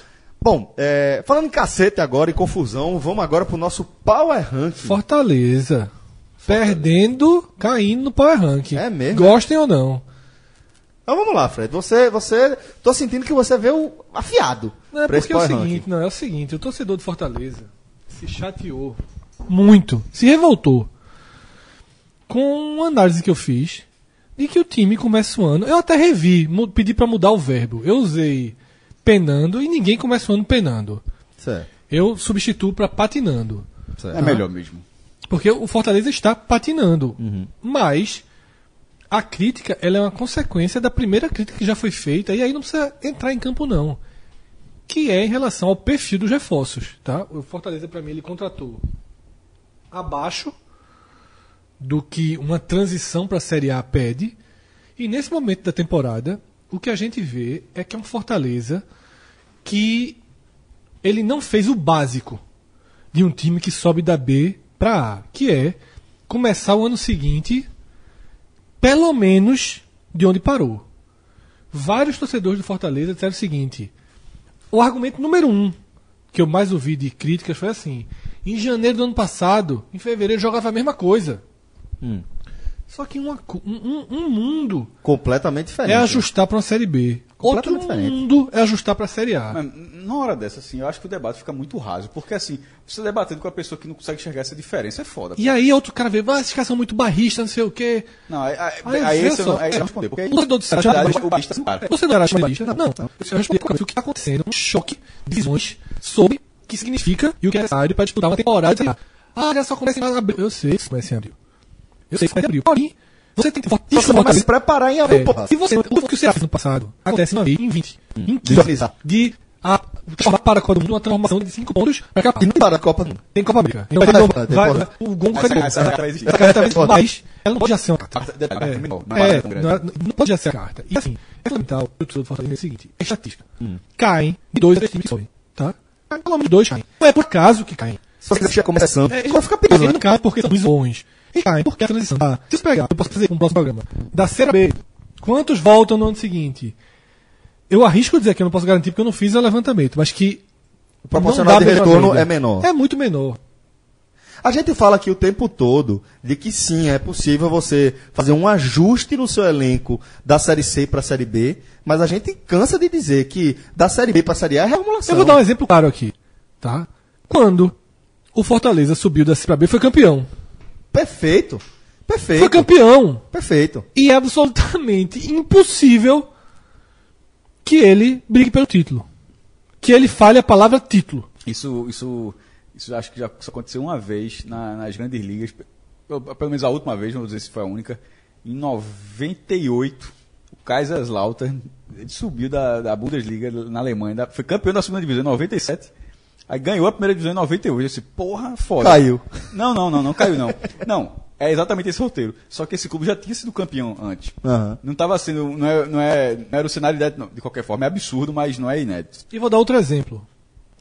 Os dois clubes do Recife. Se o Santa Cruz subir para a Série B, ele é candidato a rebaixamento ano que vem? Não. Não é. Não é, não é. O Náutico é candidato a rebaixamento? Não, também não. Não é. Tá? Então, Agora, se os dois subirem para a Série A no ano seguinte, os dois são candidatos Os ao dois são. rebaixamento. E para não caírem, tem que fazer tudo, tudo certinho. Porque só escapa se você fizer tudo certo. Ah, o, Fred. Ceará, o Ceará fez tudo certo? Não, não fez. o esporte, Mas- é, o esporte é favorito ao acesso esse ano. É, automaticamente. Automaticamente. Automaticamente. Ano que vem ele é automaticamente o quê? Se ele conseguiu acesso? Candidato ao rebaixamento. Prio. E olhe que o esporte voltando, volta para um patamar Seria financeiro. cinco Série A em seis anos. É, e volta para um patamar financeiro maior, porque é um clube que gera mais dinheiro do que o Fortaleza, certo? Então, é, tem um PPV muito maior. O que, o que a gente está querendo dizer basicamente é isso, tá? O Fortaleza jogar o futebol que está jogando nesse momento, claro que tem tempo para Rogério assumir, a gente sabe disso. Ninguém está dizendo que o Rogério está fazendo um trabalho ruim. Não tem nada disso. O problema é o time não está jogando num, num um futebol que remete ao da Série B. Se ele tivesse jogando futebol, Perdeu dos principais jogadores, partida. Assim, pelo que eu falei, eu- até um torcedor do Fortaleza me perguntou e disse, ó, você concorda com o Fred? Porque eu olhei assim e disse, porra, bicha, toma. Aí o cara, você concorda com o Fred? Eu disse, ó, em relação aos- aos reforços, sim. Em relação ao futebol, por falta de, de, de, de audiência, não, eu não tenho nem como concordar ou discordar. Ah, né? Não vou porque eu opinar, Só, só né? vi uma partida, detalhe, a partida que eu vi, Fortaleza ganhou, mas é, um placar de autoridade, mas que durante algum momento da, da partida vi uma reação do Náutico. Mas ok, era um. fez 1x0 com segundos e teve um homem a mais com 18 minutos. Ok, Isso. mas eu só vi aquele jogo. Então, assim, eu, não, eu, não- eu meio que. Ó, eu não tenho muito pra opinar disso, não. Agora, em relação à montagem, pro que vem por aí, eu acho que eu esperava um pouco mais. E sem ver os jogos. Mesmo sem ver os jogos. Até porque é tratado como um time que está sendo já o da Série A, já com algumas peças mais pra frente. Não é um time, ó, que não, pô, quando chegar, na quando chegar no brasileiro mais um milhão. um que- E Rogério tá fazendo teste? Tá. Tá que fazendo, deve, mas deve fazer. E o, esse- o caminho é esse. Só que não muda a, a visão de que tá faltando qualidade técnica. E eu assisti o jogo do Náutico e Fortaleza, assisti Fortaleza CSA, participei inclusive do Telequim, assisti com atenção redobrada, porque gravaria o programa, só não assisti a derrota pro Botafogo. Justamente em, em um jogo qual eu fiz o comentário. Porém, o Fortaleza não fez um gol no CSA nem no Botafogo da Paraíba. Contra o CSA, veio ter uma chance real de gol naquele abafa. Eu vejo, foi, foi uma atuação. Então, a- a- acabei de me dar conta que eu vi dois jogos do Fortaleza. que eu vi dois jogos do Fortaleza, rapaz. 0x0 com o CSA, eu vi, né? eu transmiti, botei no blog, pô, que foi um jogo liberado É. do, do YouTube. Horrível, Horrível, partida. horrível. Veio ter um chute na barra no Acho que foi por isso que eu esqueci. O jogo foi, o jogo foi horrível. E se você perde o Botafogo da Paraíba, e os relatos também são de dificuldade extrema de criação. 4 segundos É. tempo no rebote. Um, Falha uma do Boeck. Uma falha de É. Boeck e com. Detalhe, Falha horrorosa de É. O, Mas o, o- atacante, o atacante fez certo, o que dá o passe. Mas deu uma pipocadinha de não chutar ali na finalização, viu? Ele pega o rebote livre, É. ele não chutou, ele tocou pro outro que realmente tava com a barra vazia. Mas, Fez certo, fez Não, certo. fez certo porque foi gol, ganhou o jogo só de cima. Mas em 90, em 100, eu acho que em 90 das. E a comemoração atrapalhada. O cara leva uma queda comemorando, aí ele vai abraçar Deu o torcedor. razão aqui dá o amarelo por causa da. Voa o óculos de um torcedor. E ali tem força, o óculos Ele deu perdeu. razão ali, é quem dá o amarelo por causa da escadinha. Que é. É. uma das disputas, é acidente. O cara escorregou na escadinha. E eu ainda vou, o cara ainda perdeu o óculos, um dos torcedores. Só viu o óculos voando assim, ó. No abraço. Mas então, Celso. Não, é, não, não pode, pode do Belo, pode Belo. Pode hora Belo. dessa, alguém deve ter feito a pergunta. Tu trocava o óculos por três pontos. é. Irmão, velho. É, três pontos, três pontos vale muito na Série A. Já pensou, o cara abriu uma ótica, é o seguinte, ó, todo jogo, o cara ganhou o jogo, joga o óculos no campo. conhecer nossos ouvintes aqui. Tem muita gente da Série A. Tem quatro times na Série A. E querendo ou não, os pernambucanos, todos já passaram na Série A. Então já, já sabe o sentimento. Pra quem já, quem, quem já ganhou um Eu jogo. tenho um problema pra responder, que eu não uso óculos, eu não sei quanto custa um óculos. Não, não é isso não. Quem, já, quem joga um joguinho de Série A, quem já ganhou um jogo de Série A, sabe a dificuldade que é. Você trocava um, um dia sem usar o óculos por três pontos. Um dia Um sem usar dia- óculos? Um dia é fácil, pô. Não, é trocar. Não, é, não é depende sem usar o do- óculos, Depende não. do grau do cara, né? O cara é embaçado, o cara olhava pra todo canto e disse, vai passar um dia olhando tudo. Não, o que eu quero dizer é assim, é, em vez de, de ser um dia sem usar o óculos, é perder o óculos, como foi o caso. Você troca os três pontos. Mas o é- cara por perder é, o é óculos. porque Eu tô querendo evitar o fumo, porra. De um cara. Ah, eu tô, tá importante é o fumo, Pra, porra. pra, pra o cara sobreviver, são as 11 vitórias, é 11 óculos na Série A, pra não cair. Aí, e, e assim, não é nem que é, é- é caro ou barato, porque tem óculos caro e tem óculos barato. O fato é. Pode ser o barato, pode ser o barato. o, Pergunta fato, o, pra foda, o foda é você ficar sem óculos e depois ter que sair pra comprar um óculos, Pergunta né? pra esse torcedor do Botafogo. Se, ó, só, primeira divisão, esse, pro, do Botafogo da Paraíba, o que é que ele faria? Ele comprava a ótica, meu irmão. Bom, então, Fred, vamos, vamos seguir. O Fortaleza, na, na semana passada, no programa 475, ele ficou na segunda colocação do nosso Power Ranking, né?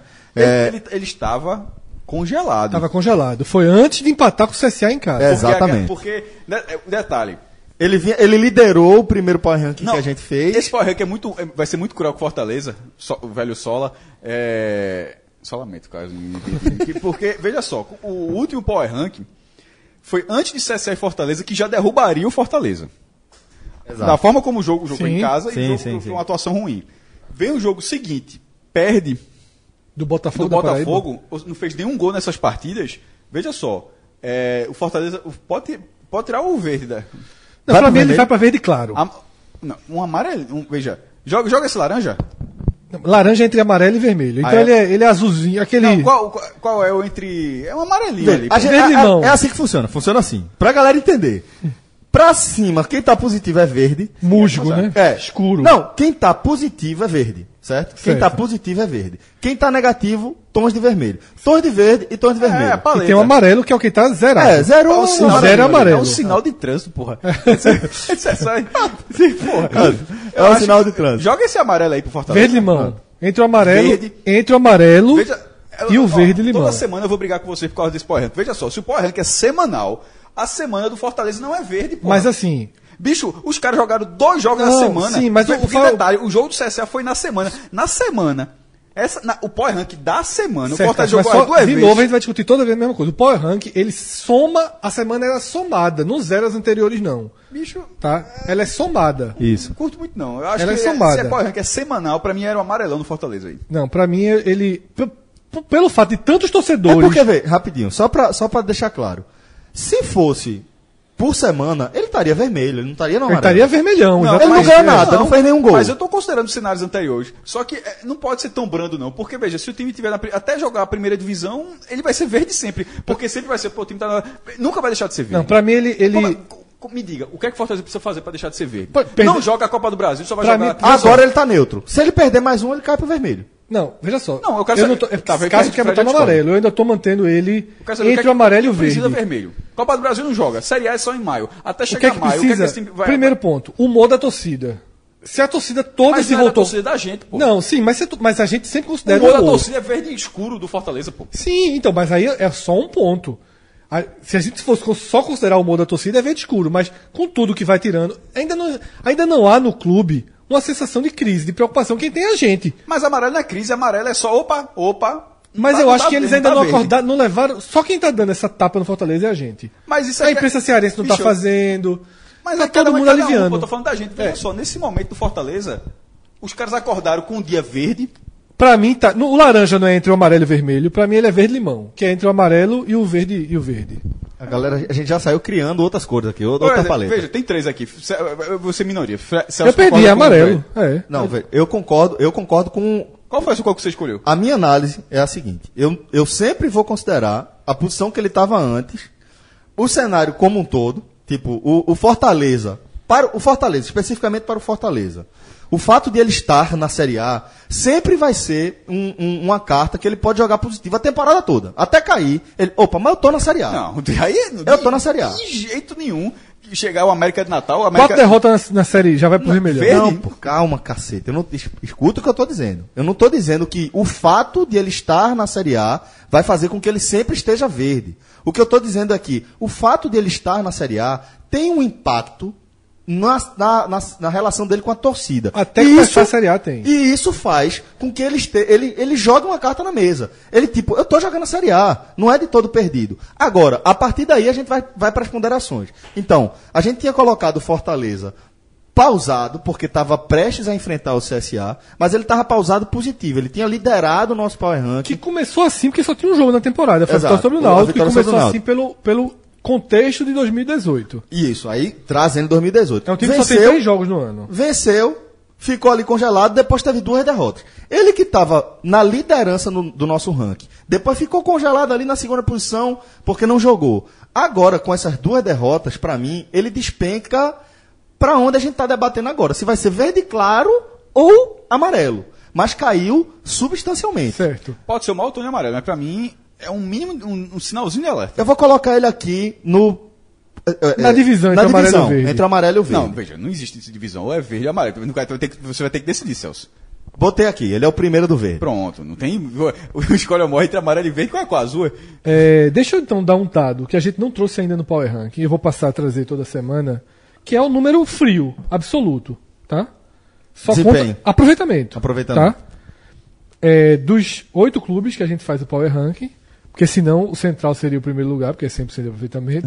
mas dos oito clubes, A paleta do Central meu, tá batendo no teto.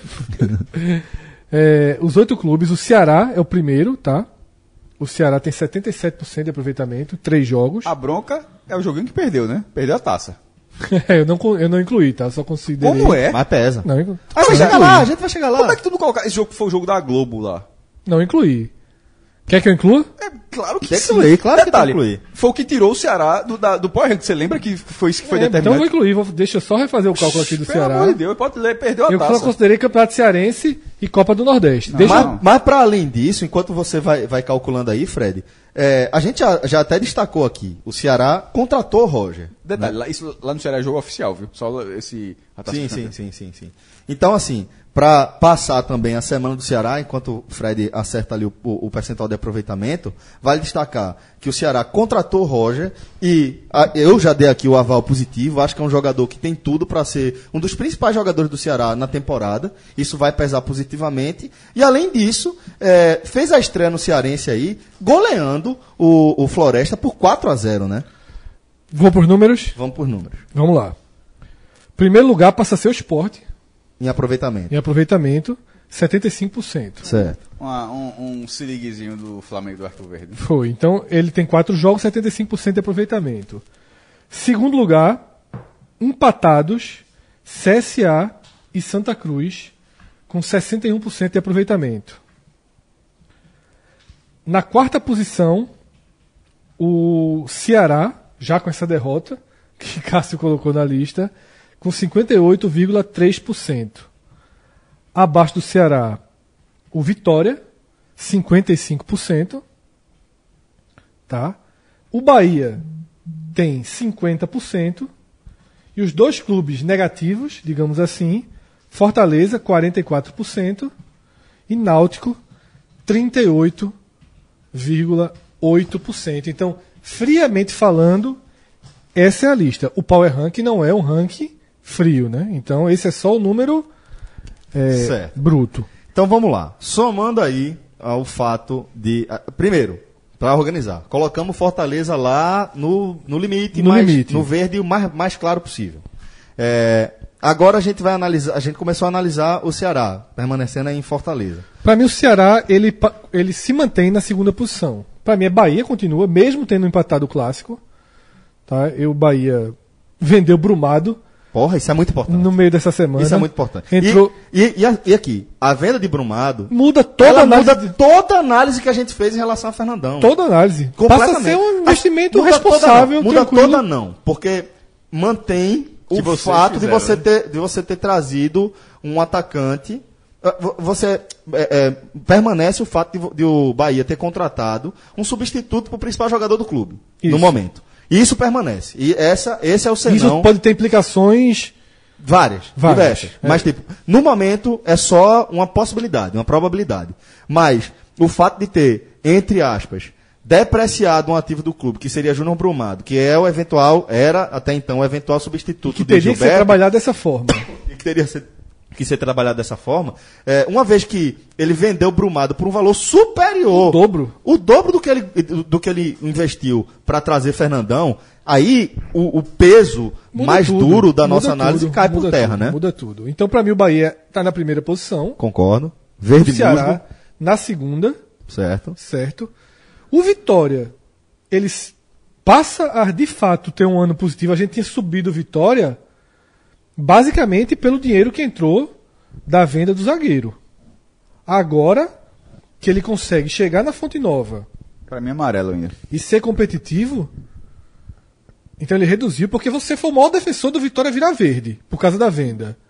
Ele Sim, empa- porque o resultado tem questão da venda do, do Vitória, né? É, e foi o que deixou ele verde na semana passada. Então fica o mesmo tom verde claro. Não, não, não deu um passo além, não. Eu gostei, eu acho que ele Eu acho que também que dá um passo. deu um moral. É, eu acho também que dá um passo. Ele Veja só, o Power Rank vai valer o da próxima semana.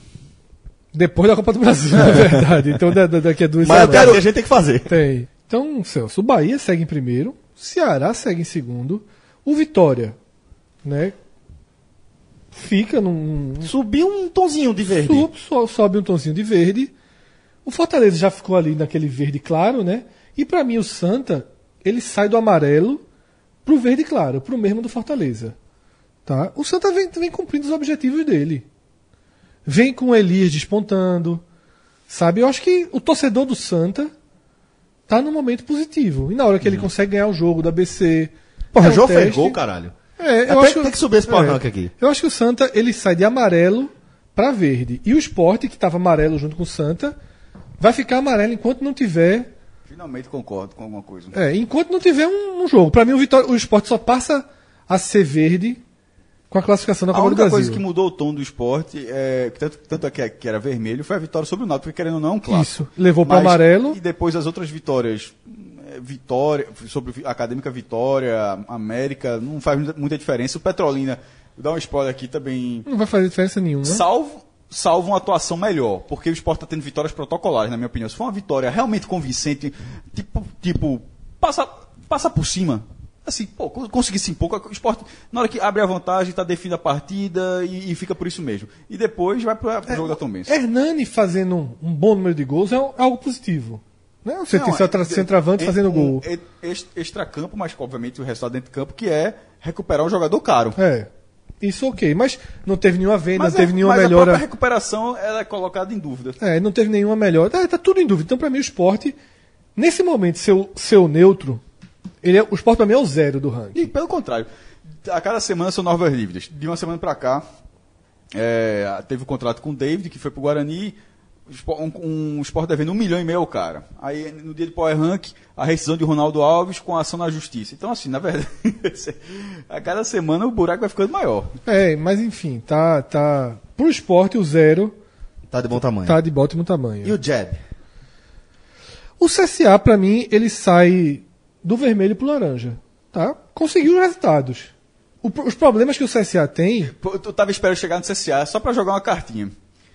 Como é que a carta do- da Série A do Fortaleza não vale no CSA? Pelo contrário, eu acho tão incoerente isso. A carta da Série A, de tudo que está acontecendo agora, mas estou na Série A, e isso era para valer muito mais, muito mais, muito mais com o CSA, que não imaginava que estaria na Série A, na CSA, na Série A em 2019. Então, se está no começo de ano, os resultados não estão vindo, blá blá blá blá blá, blá mas está na Série A, por que danado o CSA é vermelho? Mas ele começou a escalar, porque no primeiro Power Rank ele tinha perdido o jogo dentro de casa no campeonato do campeonato alagoano, re- pô. Mas aí que tá. Re- os resultados do Fortaleza fo- com o time reserva, não foi com o time principal. Qual? O da derrota por Dimensão Saúde Titular. foi, foi o titular. Foi um mistão. Que, que, que foi seja, titular não, foi um, um, um- um- Que um seja. misto. Os resultados do Fortaleza não influenciaram. Tipo, Fortaleza não vendeu ninguém para ser tipo como Bahia, como Vitória, e a gente coloca aqui o Fortaleza no verde claro, porque ele está na Série A, porque os resultados. Qual é a diferença do CSA? O Fortaleza venceu o Náutico fora de casa Um na jogo, estreia. mas o CSA ganhou. Veja, o CSA também já tinha, já, já tinha tido vitórias no Campeonato Não, Alagoano. tinha, não, nenhuma. Quando ele largou. E- e agora ele largou, Sampaio. Quando ele largou no vermelho, vermelho, ele largou com a- todos aqueles reforços que a gente considerou péssimos. É diferente do. do, do Foi exatamente essa análise. péssimos, foi. péssimos. Porque a gente considerou Você- que ele você estava na Série A. Tu, tu, tu, tu arrumou uma discussão com 100 caras porque tu considerou do Fortaleza ruim também. Então, do péssimo por ruim, não vou ficar discutindo que é Certo, péssimo mas ruim, assim, é ruim. mas a base que o Fortaleza. O Fortaleza é um time que a gente olha melhor do que o CSA, no papel. Tá? No papel. Toda vez que eles jogam. Trouxe jogador que- Detalhe, toda vez que eles se enfrentam. Não, Certo, trouxe jogador, o Fortaleza trouxe Paulo Roberto, que a gente sabe que não rendeu no Bahia, não rendeu no esporte, era reserva do Corinthians, mas que jogou Série A no passado. O CSA trouxe jogadores que não sabem nem o que é Série A. Então, assim, pra mim o CSA começou no ano o caminho muito ruim. Aí tu joga contra o 23 do Vitória, leva um calor em casa, joga mal, sai com empate. Aí tu perde, eu esqueci o nome, do Dimensão Saúde.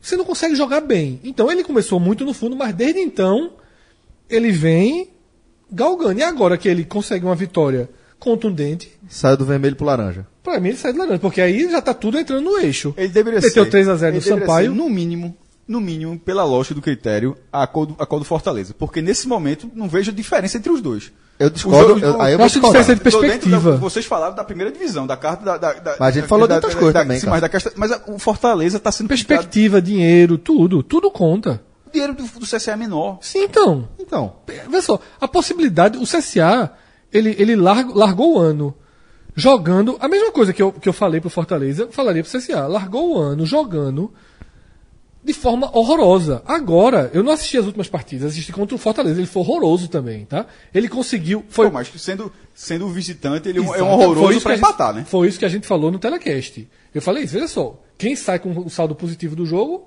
é o CSA para ser visitante, mas jogou pior que o Fortaleza. Esse, esse, o relato do jogo que a gente não viu contra o Murici foi um relato horroroso. Agora, ganhou do Sampaio 3 a 0 tá tudo no eixo. Então, pra mim, ele tá saindo. Pode até dá pra quer, subir no amarelo, né? quer subir pro amarelo, pode até subir. Dá pra subir pro amarelo ele, inclusive. Pode subir. Porque é um resultado contundente. Concordo, concordo. Né? Ganhar do Sampaio 3 a 0 fora de casa, o Sampaio pode estar drag que for, mas é contundente. Então, pra fechar, fica faltando o Náutico, né? Que aí tá muito vermelho. Tá bem Segue vermelho. vermelho, é. Ele segue tava, vermelho. ele tava bordou quase. Não, ele assim, empatou com o, o, o- Ganhou do Petrolina, Sim, empatou com o Salgueiro e tinha vencido o Sergipe no, Não. no Power Rank. mas aí já estava já tava colocado. a- a- o anterior foi Sergipe Esporte. Contou o Sergipe. Contou Sergipe Esporte.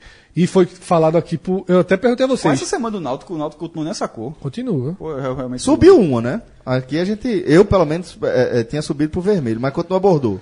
Continua vermelho, assim. É, um, é o pior time dos que a gente falou do aqui. O humor do Náutico é bo- o, o humor do É o Náutico. único técnico pressionado dos oito. O único técnico. Isso é muito relevante. É, o é único muito técnico relevante. pressionado dos oito. É o único. O principal jogador que trouxe não tá jogando bem. Não tem zagueiro pra repor, tirou. Assim, é, é disparado o time com mais problemas Urgente pra resolver. exi- que se tornaram públicos. Pode ser que o Sport tenha graves problemas, a gente não saiba. Pode ser que esse Fortaleza realmente seja sem jeito, mas a gente ainda não sabe. O Náutico é o único que teria problemas a resolver. Nesse momento, o único que torcida pressiona, que tem gente cobrando resultado, pra mim é o Náutico. O Náutico é, é- Veja só, se o Sport cair pra Tombense, eu não acho que Milton Cruz vai ser demitido. Tá? O quê? Se o Sport perder da Tombense, eu não acho que Milton Cruz vai ser demitido. Se o CSA perder do misto, eu não acho que Marcelo Cabo vai ser demitido. Se o Náutico não vence o Santa Cruz, tá? Um empate com o Santa Cruz. Não só que vença, vence, vence o Santos e não passa pela Imperatriz. E aí? Complica muito a temporada, pô. É. Complica pra cacete Tem que a ver, temporada, é, tem que não jogou nada ainda. Ah, rapaz, estatisticamente, veja só. Não tem uma Veja, boa atuação. est- Estatisticamente alguém vai cair, viu? Vai. Esse desse povo todo não vai passar todo mundo, não. Só Vai. daqui. A gente tá falando, claro que a gente imagina o quê, mas é difícil estatisticamente que todo Vai. mundo. Vai. Bom, senhores, então fica dessa forma. Dá pra gente fechar o Pai Rank assim? O ranking nunca foi tão pouco vermelho, né? É, é verdade. A gente tá com positivos aí, no verde. Bahia, Ceará, Vitória, Fortaleza e Santa. Temos Esporte CSA amarelinhos e o Náutico é o único vermelho do nosso Power Rank aqui desta semana do programa E se o 476. Central ganhar do Ceará? Tu vai ter que botar ele aí, Floresta Amazônica. Já pensou? é o- 100% é o com a classificação da Copa do Brasil. Jogo, foda, jogo do. Aí manda o Bahia buscar.